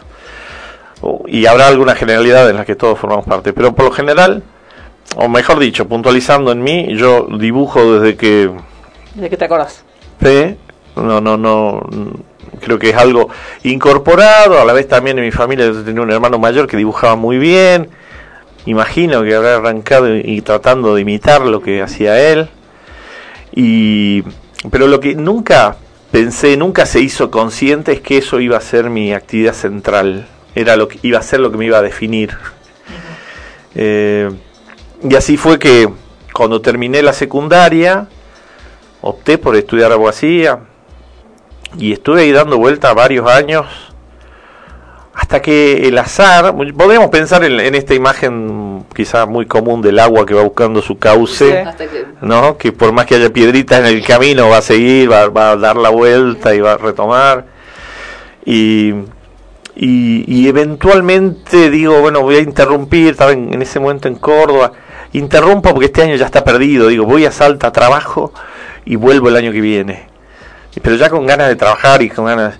Y llegué acá, este, y una amiga, Candelaria Durruti, eh, me dice, ¿te viniste a Salta? Dice, ¿sabes que estoy trabajando en una agencia de publicidad que está por sacar una revista y me han pedido que consiga alguien que me ayuda? ¿Querés venir? O sea, era como, como guionado. Yo volví a trabajar y ya me estaba esperando el trabajo. Sí. Fui y empecé a trabajar y empecé ahí, empezó esta, este, esta, esta, este, ¿cómo decir? Esta epifanía. Todas esas cosas por las cuales de este lado de la raya yo era raro, de este otro lado me valoraban. Claro. Entonces yo escribía mucho, escribía poesía, escribía, de hecho, eh, más que nada yo quería ser poeta, más allá de... Pero, pero de hecho, cuando sale la primera revista salen con ilustraciones mías, o sea, que era algo totalmente impensado y esto se da en un, un periodo muy, muy rápido de tiempo. La revista sale, sale con una nota sobre teatro escrita por mí, sale con ilustraciones de, de notas, de, de dibujos míos, y entonces, y yo haciendo esto, que para mí era lo normal, era un capo, podríamos decir. Claro. Claro. Y eh, como eh, estudiante de abogacía era un raro, era un freak que estaba ahí, que, que hacía dibujos. Yo decía siempre eso, yo hacía, eh, lo que sí hacía, eh, digamos, en vez de tomar apuntes, dibujaba del margen para acá. Entonces yo siempre hablo del chiste que eran dibujos marginales y que lo- el proceso este fue pasar del margen al centro de la hoja. Empecé a dibujar ya en el centro de la hoja y a empoderarme, podríamos decirlo, porque a partir de, de- de- de reconocerte como eso, lo- la exigencia es mayor. Es mucho mayor, ya no sos, ah, mira qué bueno lo que hace este, porque si ya te presentás como, como artista, creo que ahí empieza la- a- jugarse a suerte y verdad. Claro, claro. Sí, la mirada puede ca- cambia. cambia la mirada sobre uno, cambia la mirada de los otros, eh, y así, y, y- y con timideces, y con, pero va avanzando, y un día decís, bueno, muestro, Lo que estoy haciendo. claro, bueno, yo tenía una costumbre que era en esa época, andaba con, con carpetas, y en las carpetas estaban mis dibujos, iba a los bares a donde iba, mis amigos empezaron a repartir los dibujos, "Eh, y este, qué bueno, este". pero después de, bueno, formalizar eso en, en una muestra, que me acuerdo que fue en el, en el Museo de la Ciudad, que, que, que me dicen, fui a pedir este sala a ver si yo podía llegar a exponer y me dicen, sí, me encanta, pero el que decide esto, me dice la directora de ese momento, es Alberto Eliseche, así que lo vas a tener que ver a él, a ver si... Así que así lo conocí a Alberto viendo mis dibujos eh, y diciéndome, sí, sí, me- exponés acá, pero vas a exponer en una sala que está al fondo, que se llama, eh, eh, que es la sala de, Ar- de arte joven. Y hasta y en la medida que se acercaba mi fecha, eh, cuando ya tenía que exponer, se cae una muestra de las que estaba para las salas de, De adelante. de adelante. Adelante. Así que eh, Pasaste al frente. pasé al frente sin, sin no, no fui joven. no expuse en la sala de arte joven, expuse en la sala de arte normal. Pasaste jugar este, primera, por decirlo de alguna manera. Sí. Y bueno, Pensando en lo que contabas recién, me, aca- me acabo de acordar, porque así soy yo de dispersa, em, que hay un, un hijo tuyo que es famoso y que a lo mejor te conocen por él. Simplicito. ¿Eso es tu, tu hijo más chico? Simplici- más sim- simplicito es ahí hay un, un- un- hay, hay, hay- lo que ¿qué es lo que me permite a mí simplicito es, me- es- yo recién dije que por ahí yo quería ser poeta a mí lo que me permitió simplicito es trabajar con las palabras Con las palabras. porque esas frases que las dicen hay, las tengo que pulir arrancan como una no salen de una y entonces cuando logro redondear la idea en pocas palabras que es la exigencia de, de- en su comienzo de la servilleta era- no podía ser una frase eterna Claro. había que reducirla a, a una frase concentrada. Eso me dio también, me da mucha satisfacción, poder detenerme en la palabra y me quita la responsabilidad del escritor, porque lo dice él, no lo digo yo. Claro, está bien. Conjunto. tiene su propio perfil, ¿no es cierto? Tiene su propio perfil, tiene su propio público, tiene su... Su club de fan. Y, y no, no, como me demanda mucho tiempo, estuve durante por lo menos tres años sacando todos los días, Todos un- los días. un- una... Sí, sí, sí. pero eso insume mucho tiempo y, y- y fui priorizando otra cosa, otras cosas, pero eh, pero como que eh, no me dan la hora del día para hacer este para hacer los dibujos nor- Normal. artísticos, llamémosle, eh, simplicito y, ser todo lo que además soy. Entonces, pero está ahí y cada tanto subo una viñeta, eh, sigo pensando con la lógica que creé para ese personaje, o sea, sí me puedo meter en, en cómo vería Simplicito determinada situación, o, o- entonces creo que sí hay ahí un trabajo que lo tengo hecho, y, y bueno, y me gusta, y, y, las implicancias, las consecuencias de ese personaje en mi vida eh, son increíbles, son increíbles, lo que detonó eso. En... en- ¿En, en pandemia estuviste mucho o yo estoy confundida? Porque estoy muy- tengo presente No. o- eh, una época que vos No. todos los días No, no, veía este, publicaciones Fue de antes, Simplicito. Fue antes, antes, la- sí. un chiste que yo me hacía a mí mismo, pues no sé que, que simplicito, como no publicaba lo había matado la pandemia. Pobre simplecito, claro. Sí, por eso. Porque, porque aparte pasaba una cosa, que el tipo estaba siempre solo, dialogando con una margarita, entonces eh, era muy parecido a lo que estaba pasando Claro. en la realidad, ya no era gracioso, Ya no. ya era lo que pasaba siempre, entonces Claro, eh, es verdad, es no, no, no pude ahí durante la pandemia de- desarrollar mucho el Me, me personaje. acordé de golpe de Simplicito, por eso este, lo traje a colación. Además de Simplicito, tenés otras hijas.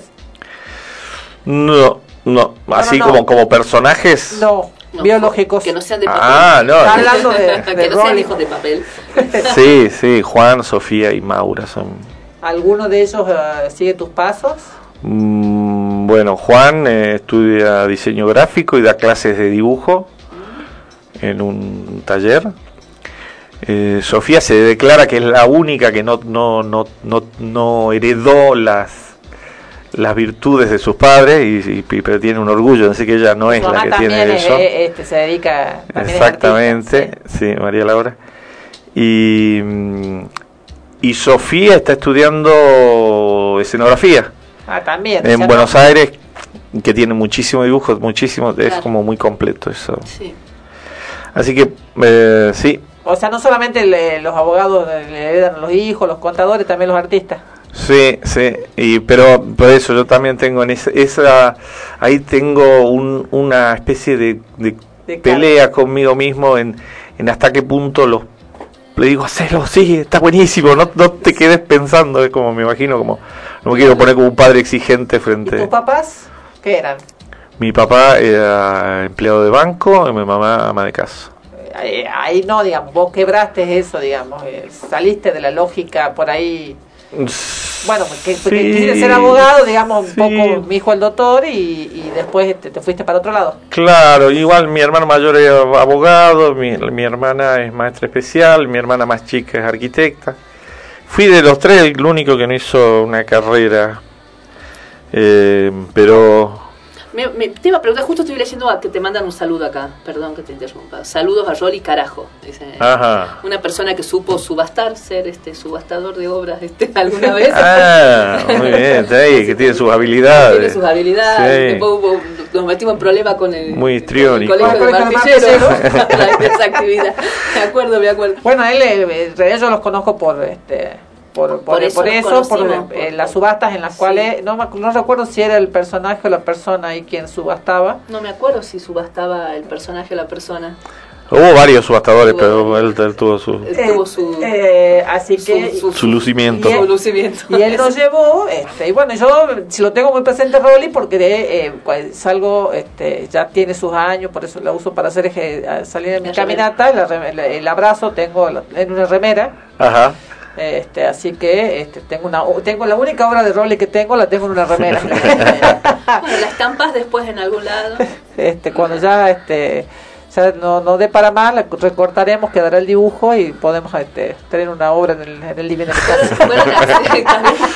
Como cuando enmarcan las camisetas de fútbol. Claro, Así, así. Y después, ¿quién te dice se vende? Mira cómo se vende la camiseta supuesta de Maradona en el mundial, no sé cuánto, cuántos dólares salió esa camiseta. O la terminé estampando como las pinturas negras, ¿eran, no? Las pinturas negras de Goya. Sí. Están todas estampadas. A mí me llama mucho la atención esa técnica, hablando de estampas, de pintura, ¿viste?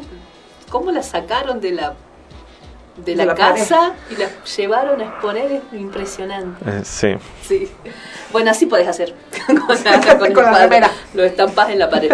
No, yo me quedaba pensando, vos entonces no estudiaste arte, no fuiste a un colegio secundario con orientación artística o sí. No, no, iba al colegio Belgrano y, y estaba muy convencido que iba a ser abogado. Pero... Eras muy burgués. mm, capaz que, que, que, que, eh, que esa hubiera sido mi, mi inicial este, aspiración de, de, de, de venir de, de, de, de padres eh, de origen humilde, trabajadores, quizá dije, bueno, vamos a ser abogados. Era Eso- lo deseable, Pero no, no, pronto me salió la parte más más, más bohemia. peronista de mi corazón Claro. y, y, y creo que que el camino esto es algo que lo, puede experimentar todas las personas cuando que está claro cuando miras para atrás el camino parece que fuera recto que era como era obvio que ibas a terminar siendo esto Pero no tan así. Yo tengo una amiga que me acuerdo que dibujaba precioso, lindo, todo el tiempo dibujaba en el secundario. Y un día había un juicio que no. es el profesor de lengua hoy en día, ¿no? Y había un, ju- un día un juicio que que no se podía entrar con cámaras y me Paula pongo me pregunta pues no sabe conoce a alguien que dibuje para hacer tipo los que hacen en las películas yo tengo una amiga que dibuja buenísimo le digo la llamo y me dice no volvió a dibujar nunca más Desde el secundario, mira. no volvió a dibujar nunca más y uno, yo pensaba, ¿qué desperdicio es ese? Si yo supiera dibujar así, yo te hago, los palotes me salen mal, digamos, este, eh, dibujo como canto. Para que O se sea, den una idea. listo. Ya no bueno más. yo, yo empecé diciendo que yo trataba de imitar los dibujos que hacía mi hermano y mi hermano ahora es abogado Y y, no Claro. dibuja. y no pero supongo que que ahí había un, un potencial este, quizá este no seguramente mayor que el mío pero bueno lo que lo que queda es lo que se desarrolla lo que se trabaja lo que no es este es como que no no no todo está en la semilla yo creo que hay gran parte del No, y se ve que claramente era algo que se le gustaba en ese momento, pero que dejó de, de llamarle la atención y lo dejó porque no es que dibuja en su casa para ella, no dibujó nunca más. Eran, eran como las que quedó al margen, como decía Rolly que él escribía, dibujaba Claro. al margen de la hoja. Bueno, ¿cuánta gente dibujará? ¿No tendrá arte margen, al margen y no lo logra hacer pasar al centro? Y pero mirá- también son elecciones y que no No, que no haya sido eso no quiere decir que No, ¿Y tu familia cómo lo tomó cuando no dejo derecho, me dedico a... con ay, me vas a llorar. Ah, sí, bueno, es, es la imagen que, que muchas veces recuerdo y me, y me emociona porque sí porque se pusieron pusieron contentos no ah, no contentos, muy felices. ya sabíamos ¿no? le dijeron Qué bueno. porque- Ya sabíamos y habían también notado un cambio de actitud. Yo me levantaba temprano, me iba a trabajar, estaba feliz, iba, volvía, hacía todo. Y antes vivía una vida un poco más, Era algo que no te gustaba. más, más depresiva. O sea, yo creo que, que sí, no, me apoyaron, aparte me apoyaron todo el tiempo. Eh, Si quieren que me explaye en ese sentido. Yo en Córdoba escribía poemas y se los mandaba a mi papá para que me los pase a máquina. Y él me los pasaba a máquina, me los devolvía pasados a máquina y me escribía y en las cartas decía seguí escribiendo que están cada vez mejor que, que están buenísimos teóricamente yo tendría que estar dando cuenta de mis materias aprobadas. A cambio de eso yo le mandaba poemas y él me los pasaba a máquina y me, y me instaba a seguir escribiendo. Qué, qué bueno, porque creo que por ahí eso también marca No es lo habitual, digamos. Ahí, Eh, bueno, eh, ahí marca la diferencia el hecho de que de los, de- definitivamente el- el- la contención y el apoyo familiar ayudan a que el cauce, a que la- el río encuentre su camino aún con las piedras, ¿no? A mí Eso yo no conozco otra cosa que no sea esa por eso también con mis hijos no tengo como si están queriendo lo que quieran van a estar conmigo ahí al lado jamás soy incapaz de decir no esto no te conviene deberías hacer esto porque a mí jamás me, me dijeron no este concéntrate en esto no hacer o, o, o que sea tu hobby. Porque, digamos, la Claro. lógica, uno lo piensa en la lógica, vuelvo a la, a la burgue- al ser burgués, digamos. Estudia algo y eso que sea tu hobby, digamos. Y a, la, y a la vez, quiero decir, yo fui desarrollando mi personalidad en torno a eso que empecé a hacer y a definirme como un dibujante, como un artista. Y, a- y de esa manera fueron cre- apareciendo los vínculos, los trabajos, las... Por eso también, aunque por ahí puede ser frío, a mí cuando me, me, me dan la noticia que iba a ser subsecretario de Cultura, a mí se me pasó toda esta película por la cabeza.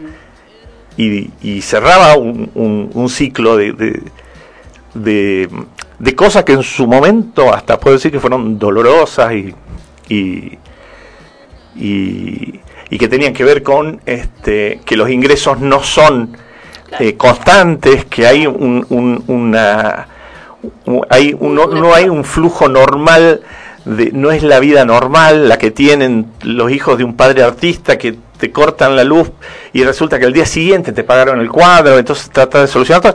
Es una vida compleja, pero algo que yo rescato es que es una elección, o sea, nadie, a nadie, a ningún un artista tiene eh, un, un- tesoro, un tesoro en, en- en su elección y en sus habilidades.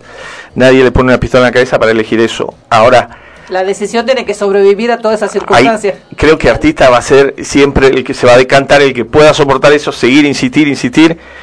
Y, y creo que es duro. Por momentos se puede hacer muy duro, pero creo que el, el que es artista es que no puede ser otra cosa. Claro, y es lo que te da felicidad aún en la dureza. Sí, bueno. Aún porque todo. Hice, no sé si esta historia es muy re- apretada, se va a entender, pero bueno. Sí, todo quedó muy claro y, y, y- y qué bueno. me, ¿no? me dijeron que, tenía que, que iban a hablar con el ser humano y acá el ser humano se está, No, se está se está demoronando. Yo te iba a preguntar, era como una pregunta que iba a hacer, ¿y cómo es la vida del artista en esto, no? En la subsistencia, en la cotidiana, porque por ahí uno se queda con la, la imagen del pintor bohemio romántico, pero claro, tiene que comer, tiene que vivir, tiene que mantener a la familia, entonces justo te iba, iba a ir por ese lado. Bueno, y por eso volvemos a esto, que yo, a, a mí, ya volviendo si queremos a la gestión pública, yo estoy muy preocupado en que se haga evidencia que el trabajo de los artistas es algo que se compra, que se paga y que eh, el artista no es una persona especial porque que no tiene hambre, que no manda hijo al colegio. Entonces quiero que eso, que esté, que esté, sacarle ese halo de pureza, que lo único que hace es perjudicar el desarrollo de, de- de- de un comercio, que no es, que no es mala palabra y que no está mal, porque es, es el fruto de lo que él sabe, de su empeño, de sus horas. Eh, entonces, para mí es, es importante eso. Y después, no es lo mismo un, un, un artista de, ya, me- ya somos viejos, de 30 años de trayectoria, eh, que ya lo- la gente lo conoce, que ya hizo un circuito, que ya puede vender a unos mejores precios. O sea, hay un, es un camino, eh, es un camino, como le digo, en, en algunos casos será más luminoso eh, a, a nivel de este, económico, más, Claro. más fácil, más, pero mm, en, en puntualmente Salta es un mercado chico, o sea, no es culpa de que la gente de acá, porque muchas veces la gente se queja, no, porque acá, porque Eh, eh, Es un el mercado chico. de acuerdo a la economía que tiene el es un mercado digamos. chico. Claro. Pero ahora, Y vos está- tenés mucha trayectoria en épocas en que no había a lo mejor tanta facilidad de mostrar los cuadros como ahora. Esto ha cambiado independientemente de tu trabajo en- en- en la función pública hoy. ¿Ha cambiado este tu, tu- tu ingreso, el hecho a lo mejor de poder publicar por internet tus cuadros y demás o no? ¿O no, No, en mi caso, en mi caso, eh, me acuerdo porque me, pareció rarísimo, tal vez sigue siendo el único caso, un, un- un correntino una vez me, me escribe por Instagram y me dice, ¿seguís teniendo este dibujo? Era un dibujo publicado hace un año y sí lo seguía teniendo y me lo compró y se lo mandé por correo, pero en mi caso no, y eso que está todo ahí, Está. Sí, yo también me preguntaba, ¿se pero moverá? tengo una, en mi, en mi caso puntual, una sola venta eh, hecha por, por, por Online. online. Y para así, para contactarte con otros lugares, digamos, como donde hace- hacer muestras en otros lugares que no sean inclusive de la, de la Argentina, pueden ser de la Argentina o no, eh, la, la comunicación actual a través de Internet te, te facilita, Es que te, permite contactar, te sirve. Sí, mm, yo también eso hay que saber que una parte del trabajo del artista es hacer la gestión de su propia obra, Claro. la gestión de su propia imagen, la gestión de, de sus propias muestras. Eh, es complicado. Yo no y hay gente que, que, que, que lo domina y, y, y- y puede presentar proyectos que, y que los aprueben, pero hacer un proyecto a mí se me hace difícil y no, no, no estoy orgulloso de eso. Para mí debería saber hacer mejores proyectos y, y estar permanentemente mandando, porque si partíamos de eso, de que el mercado de Salta es chico, hay otros mercados en los que se puede acceder. Entonces también se puede pensar eso de una manera más... Más, comercial. Sí, sí, Pero en mi caso personal no, no tengo tanta facilidad. Hice muestras en Italia, hice, participé, gané un premio en Italia. Eh, así que te- hice lo que pude, he hecho como tres muestras en, en- cuatro muestras en Varese, es que es ahí cerca de Milán.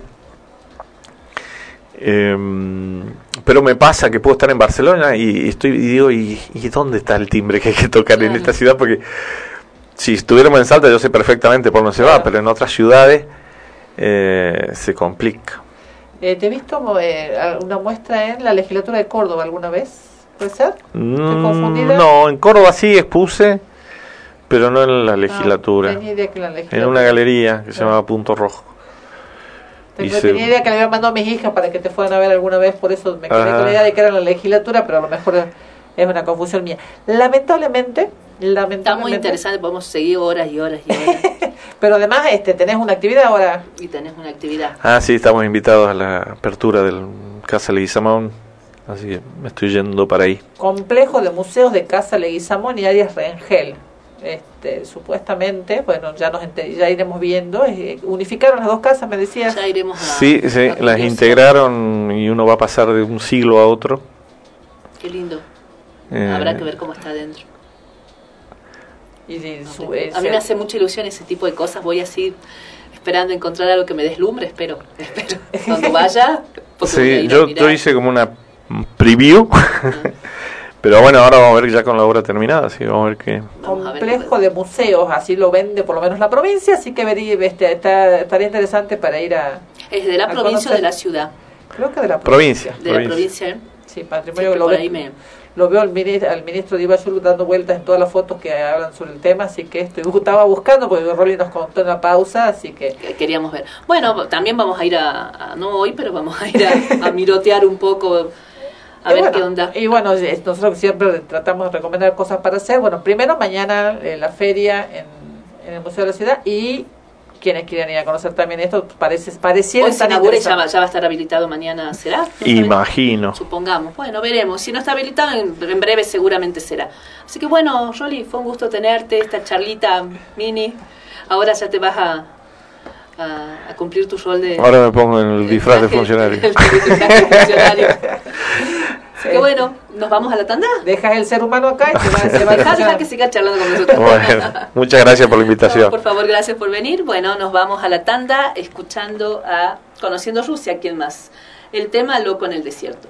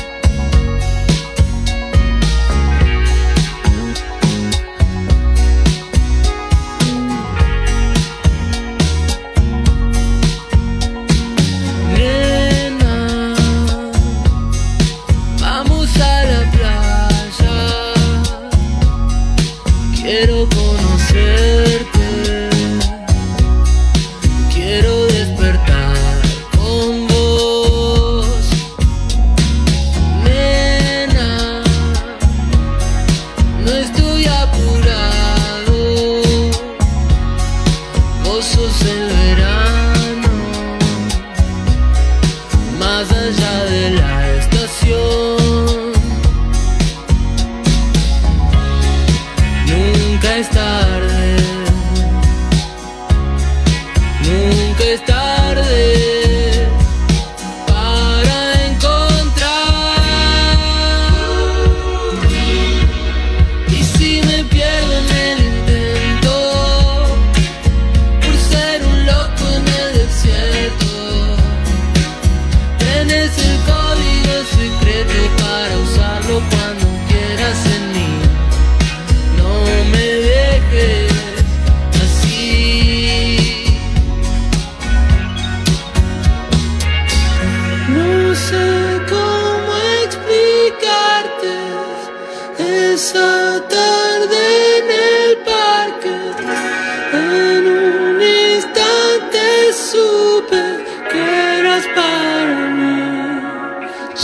sé lo que quiero.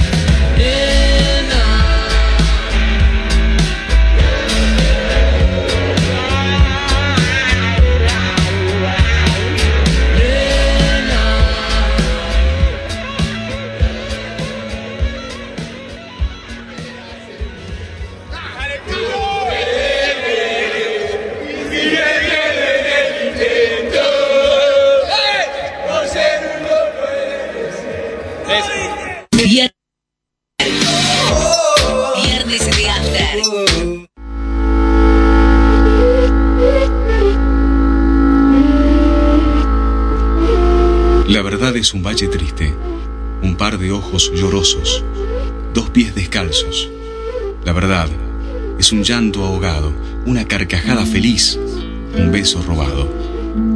La verdad siempre aflora cuando algunos callan y la gente habla. 88.1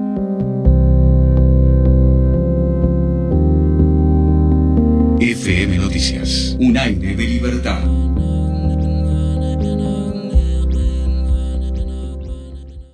está en el Google Maps de tu celular. Marcando tu ubicación y lugar de destino, podés saber qué línea tenés que tomar, los horarios de los colectivos, las paradas y la ruta más recomendada para vos. Saeta en tu Google Maps, otro servicio de Saeta www.turradioinfo.com, el sitio web para tu emisora en 5 minutos www.turradioinfo.com. Radio Info, el sistema de gestión de contenidos web con la última tecnología en diseños. Disponible para ordenadores y dispositivos móviles. Contactos al teléfono 03877 154 56 512. Gonzalo Sebastián Medina. Alviero Sistemas de Seguridad. Monitoreo de imágenes por Internet. Cámaras de seguridad para el control de su casa, negocio, empresa, desde cualquier parte del mundo. Grabación de imágenes con calidad digital. Visión online a través de Internet. Alviero Sistemas de Seguridad. 421-8800. Alviero Sistemas de Seguridad. 421-8800.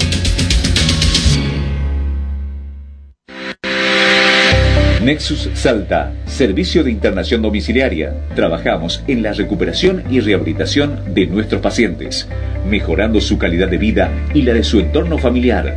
Nos adaptamos a la necesidad particular de nuestros pacientes, asegurándonos una prestación de excelencia. Ruta Nacional número 68, kilómetro 168 en Cerrillos. Celular 3875 020 089 o 0800 555 3868. Línea gratuita. De lunes a viernes de 8 a 16 horas. Nexus Salta. Nosotros en tu casa. MG Fitness, Jujuy 274. Entrenamiento funcional, pilates, boxeo, árabe, patín, ritmos, pesa, tela, zumba, gimnasia rítmica y más. MG Fitness, 2x1 para personal de fuerzas de seguridad. Consulta más promos al 3875 812999 o al 3875 603998. MG Fitness. Vení a moverte.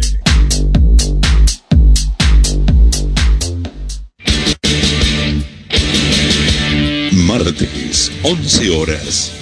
Moisés divide las aguas.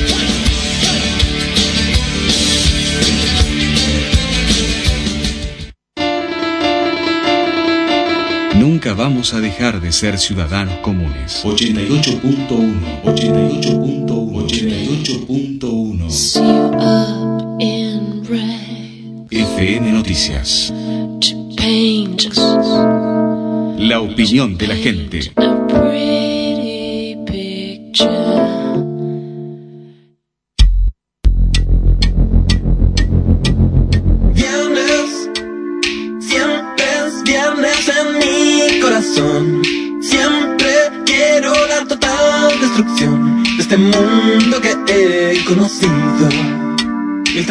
Trabajo que no tiene fin. Oh, Viernes, siempre es viernes en mi corazón. Quiero regalar un montón. Todo el tiempo me siento morir. Y el viernes puedo morir cada vez que me despierto. Wow. Wow. Ahora cantamos alegremente porque ya no estamos tan tímidas. No estábamos con tanta confianza hace rato. No, mentira, mentira. Estamos contentos, Gualicho, que no cantamos tanto. Eh, eh, bueno, eh, último bloque, ya eh, se acerca el viernes. Además de, eh, se vienen dos semanas cortas, en realidad dos semanas cortadas. Porque Dos viene semanas cortadas, de alguna manera se cumple nuestro sueño de la semana de- laboral de, cuatro, días. porque eh, el miércoles que viene es, eh, es feriado por el censo. Quienes quieren hacer el censo digital tienen que hacerlo antes de que empiece el censo. O sea, u- Bien ahí. Anoche. No tan de la vagancia, pero sí para No, sí, yo quiero ¿Sí? vaguear, ¿Vos yo quiero vaguear? vaguear, nada más que vaguear.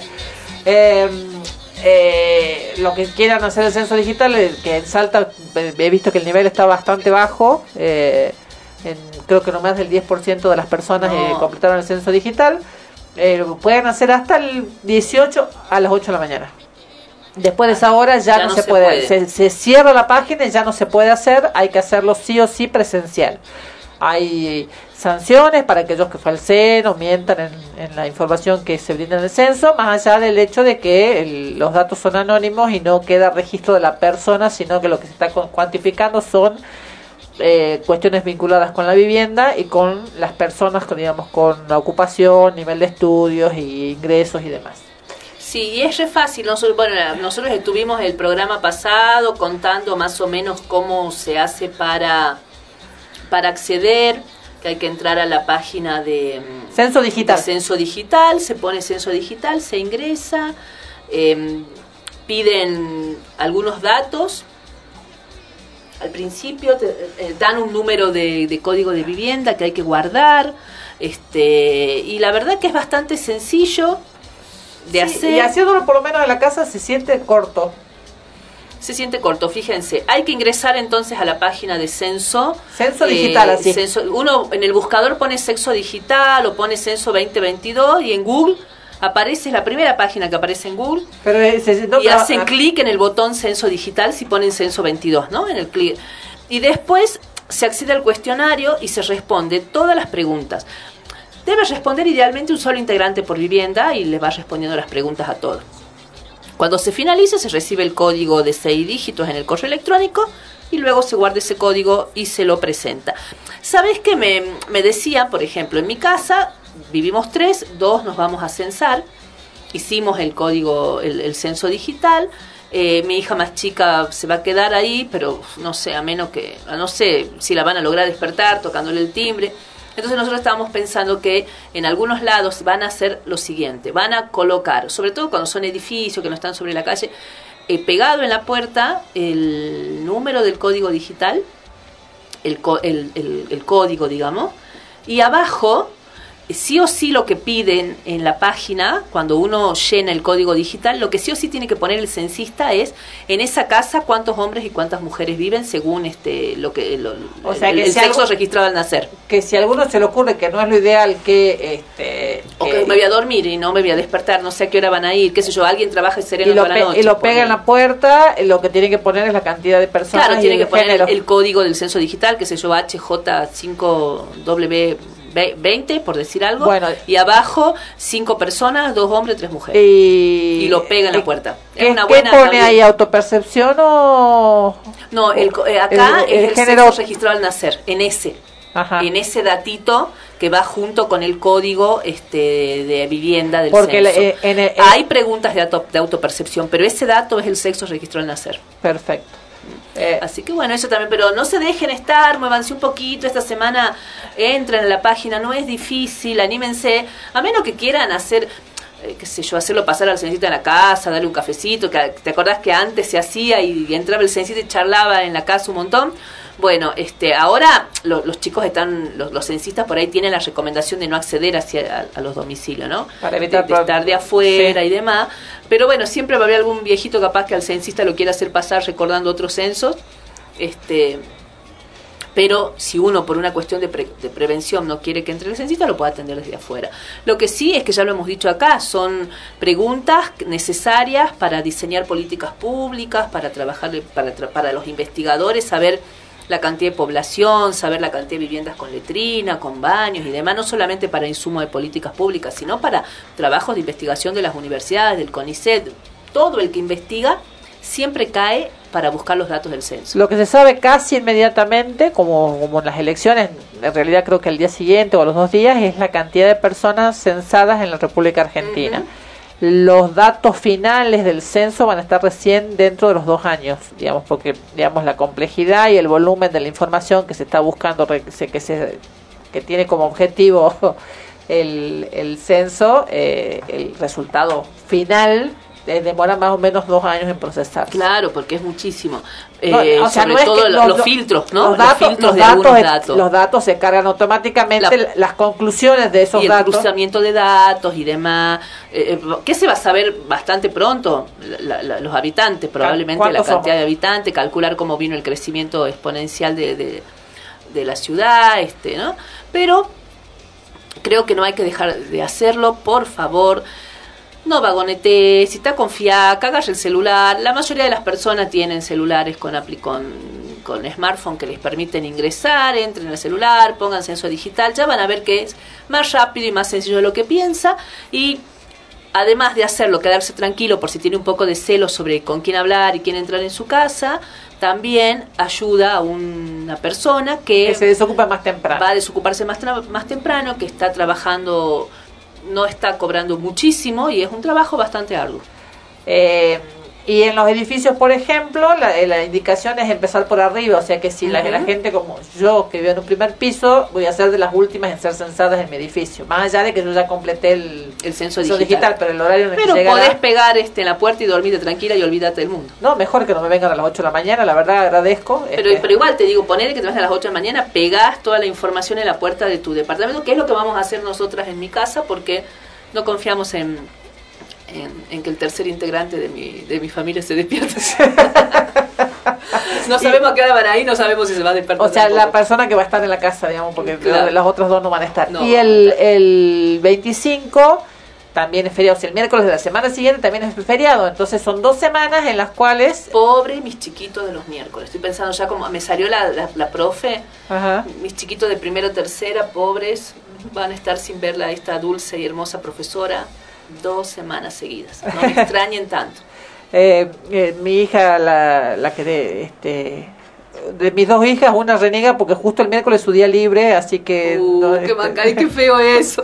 A mí me solía pasar en una época en que no tenía tantas horas, suponete que tenía libre, que es justo el miércoles no me tocaba trabajar a la tarde y ese día era un feriado, era un bajón, así que pobre, la entiendo, la entiendo. No se disfruta un feriado cuando uno no, tiene, cuando, cuando no no, tiene que trabaja, no para nada. Bueno, eh, Bueno, estamos ya terminando. ya ¿Vos dijiste agarramos... que sentiste corto algo? Yo, el censo. No, eh, fue lo, lo único que sentí corto en mi vida. Eso ya lo he contestado porque me han mandado mensajes en ese sentido. Sí, qué atenta que está la gente, che. Eh, no se puede decir nada si no va... No he tenido otro problema respecto de la cortedad de las cosas. La cortedad de las cosas, No, solo con el censo que te pareció corto. Bueno. Y bueno, como ya que no voy a, ya que me quedé sin bombachas para revolear, Claro, para el que no escuchó, acá la, la doctora cayó en las redes Eh, del estafador de bombachas. Claro, este, como me quedé sin bombachas para revolear, eh, vamos a tener que dedicarnos a la música. Hay una onda en todo esto del trap y demás, y todos estos nuevos artistas que fueron apareciendo, hay algo muy piola que está pasando, que es eh, esta realización, se llaman fit, les llaman ellos, colaboraciones podríamos decir, este, en las cuales este, cantan, este, algunos cantan en- con otro artista y otros cantan solos, reversionan temas. Ya hicimos nosotros este, una, una previa, porque esta es la previa, nuestra previa musical, porque de acá vamos a seguir de caravana. Bueno, yo no sé si me va a aguantar mucho el cuerpo porque estoy con cuatro horas de sueño, pero calavera no chilla. Y- Pero este, ya hicimos de fin. Estos son reversiones, canciones que se han reversionado, se han vuelto a hacer con los años. Hay muchísimas. En inglés hay un montón, pero bueno, decidimos irnos por el lado español. La primera que yo elegí reversión es una canción que se llama Amor ausente. ¿De quién es? Eh, la escribieron Claudio Pacheco y Eduardo Bechara, ¿no? Y- ¿Pero por Ellos quién la conocimos? es- la prim- los primeros en grabarla, Facundo Toro y Abel Pinto. Ajá. A ver si la escuchamos por allí. Los caminos de este adiós nos enseñan laberintos.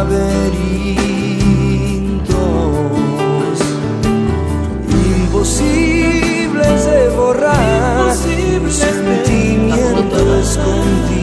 Lo divertido con estos temas es que mucho mucho niñe, mucho adolescente este, se sorprende escuchando a su padre o a su madre cantando un tema que está tan Igual este tema de Facundo Toro y Abel Pinto no es un tema tan viejo, es del 2006. Pero ¿no? Lo hace este dúo y después resulta que una banda que se llama Eruca Sativa, una bandaza diría yo, lo convirtió en un hitazo.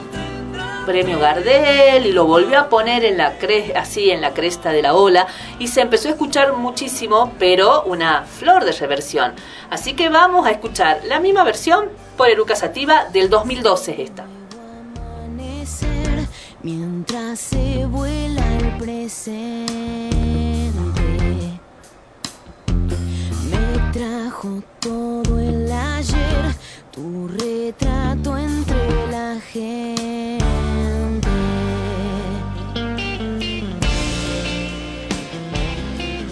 Pensar que este tema pasó de ser cantado por este dúo de Facundo Toro y Abel Pinto a ser uno de los himnos más coreados en los recitales de Luca, pero coreados mal, ¿no? Así con una onda rock impresionante que no puedes creer. este, una experiencia así para disfrutar. Escuchemos un poquito más. No soy tan frío, no todo es lo que parece. Mi sangre has visto correr como el fuego tantas veces, aun siendo tu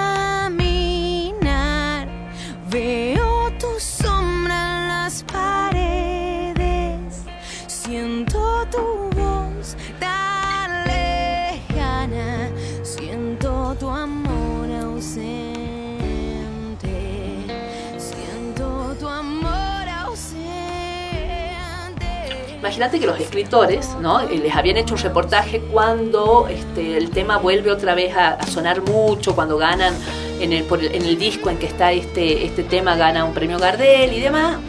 Eh, ellos dicen, nosotros lo hicimos hace 20 años, nunca nos imaginamos que el tema se iba a convertir en una especie de mantra que iba a atravesar tanto género, porque del folclore pasa al rock, digamos.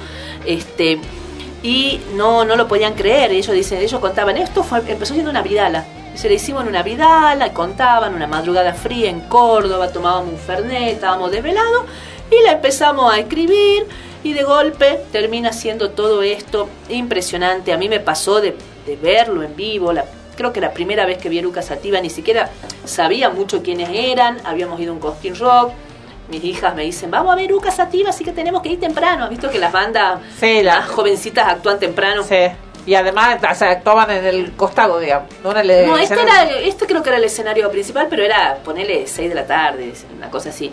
Y fuimos temprano y fue, viste cuando vos no puedes creer ver todos esos chicos cantando, aparte que yo, que, que suelo escuchar folclore, la conocía la canción y verla en, en sonido rock y un montón de chicos cantando y gr- gritándola, pero con una pasión que fue una cosa para mí muy, muy power, digamos, en ese momento.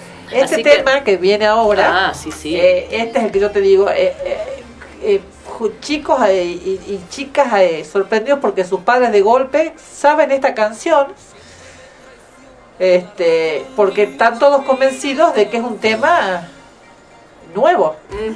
Pasa, ¿no? Que es un tema que, eh, que, que lo escribió, este, o, o lo escribieron para este, la cantante que vamos a escuchar después. Y este tema lo hemos cantado en todos los karaoke y lo venimos escuchando de nuestra infancia. ¿Quién no cantó en nuestro karaoke de pandemia?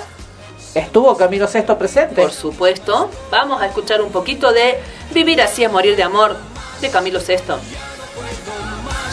Estoy harto de rodar como una noria.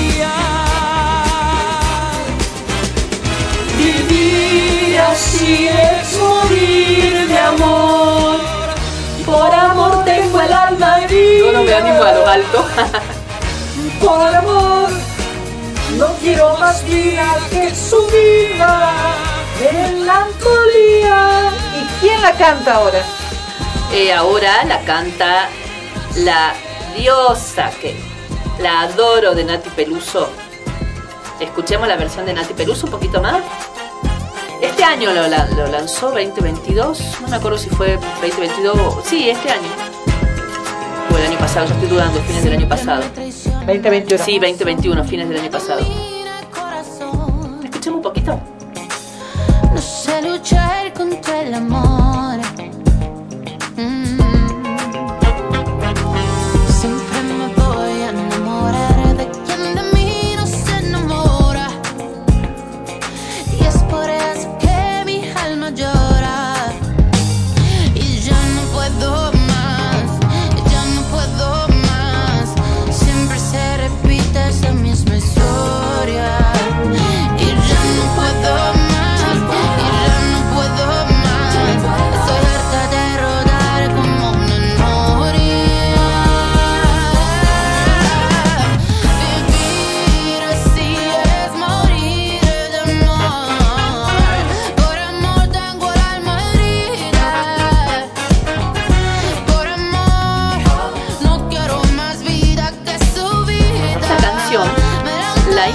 Y la cantó Camilo VI en 1978.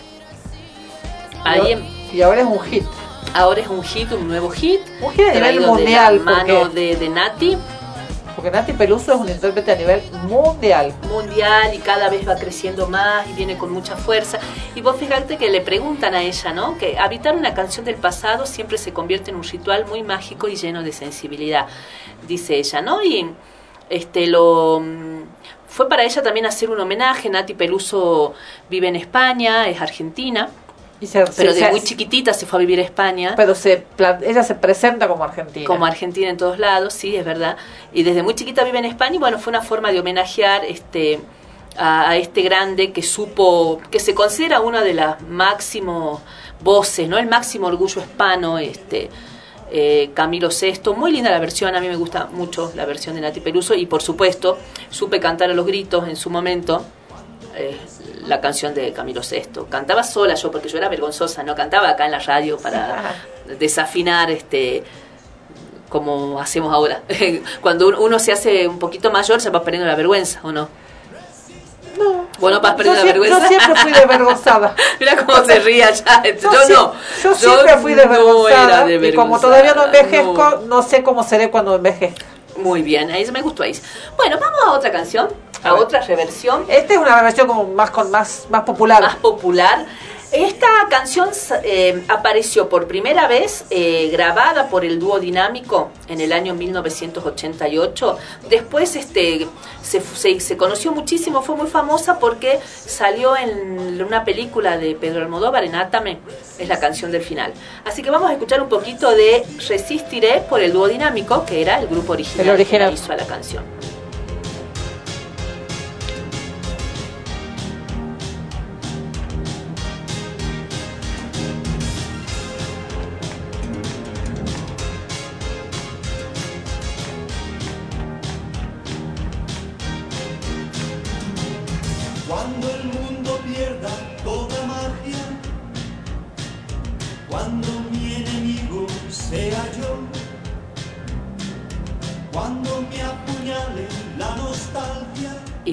Fíjense que después, en el año 2000, Ataque 77 hace esta versión de Resistiré. Para mí un himno de la lucha del 2005, de los paros históricos, de la docencia en el 2005, era la canción que cantábamos a, gritar y que nos daba fuerza. Sabemos que en España se volvió a, a popularizar mucho en el 2020, que también fue como un himno que se usó para, para resistir a la pandemia y al encierro. Cuando sienta miedo del silencio, cuando cueste mantenerse en pie, cuando se revelen los recuerdos y me pongan contra la pared.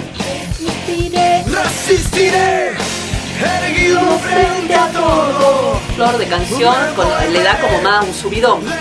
Y bueno, después había elegido otra que era para cerrar, pero no sé si estamos en tiempo, el operador dirá, si no estamos en tiempo, solo mencionamos, seguimos un poquito más.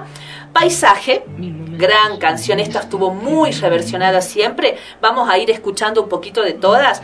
Primera conocida, Franco Simón en 1978. ¿Escuchamos un poquito? Hace un momento y volveremos a Esto me acuerdo.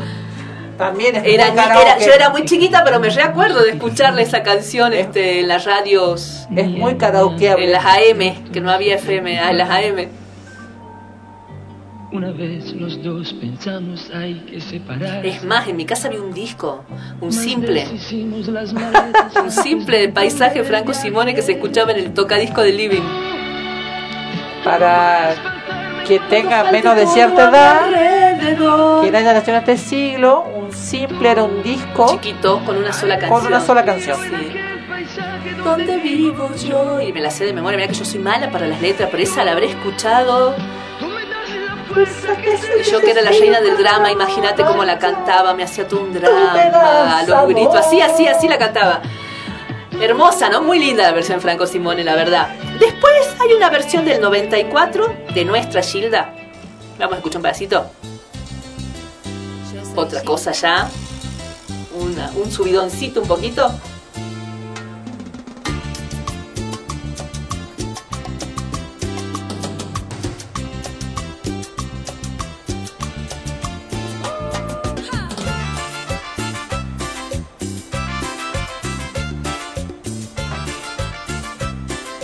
Claro, esta ya. ya no está, ya no te querés cortar las venas, ya, ya no puedo hacer reina del drama con esta canción. Me pongo a bailar. Ahí ya moviendo, bailando un poco, preparándonos, que ya es viernes a la noche, que se viene el fin de. diferente. Mis momentos como este quedan en mi mente.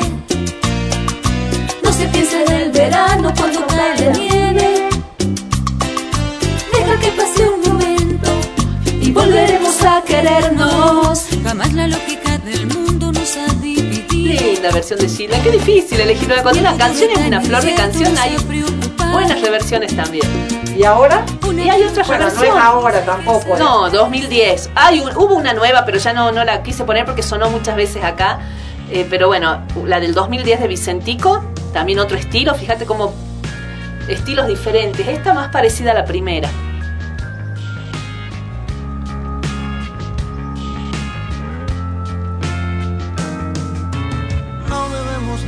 Pensar que ahora es diferente.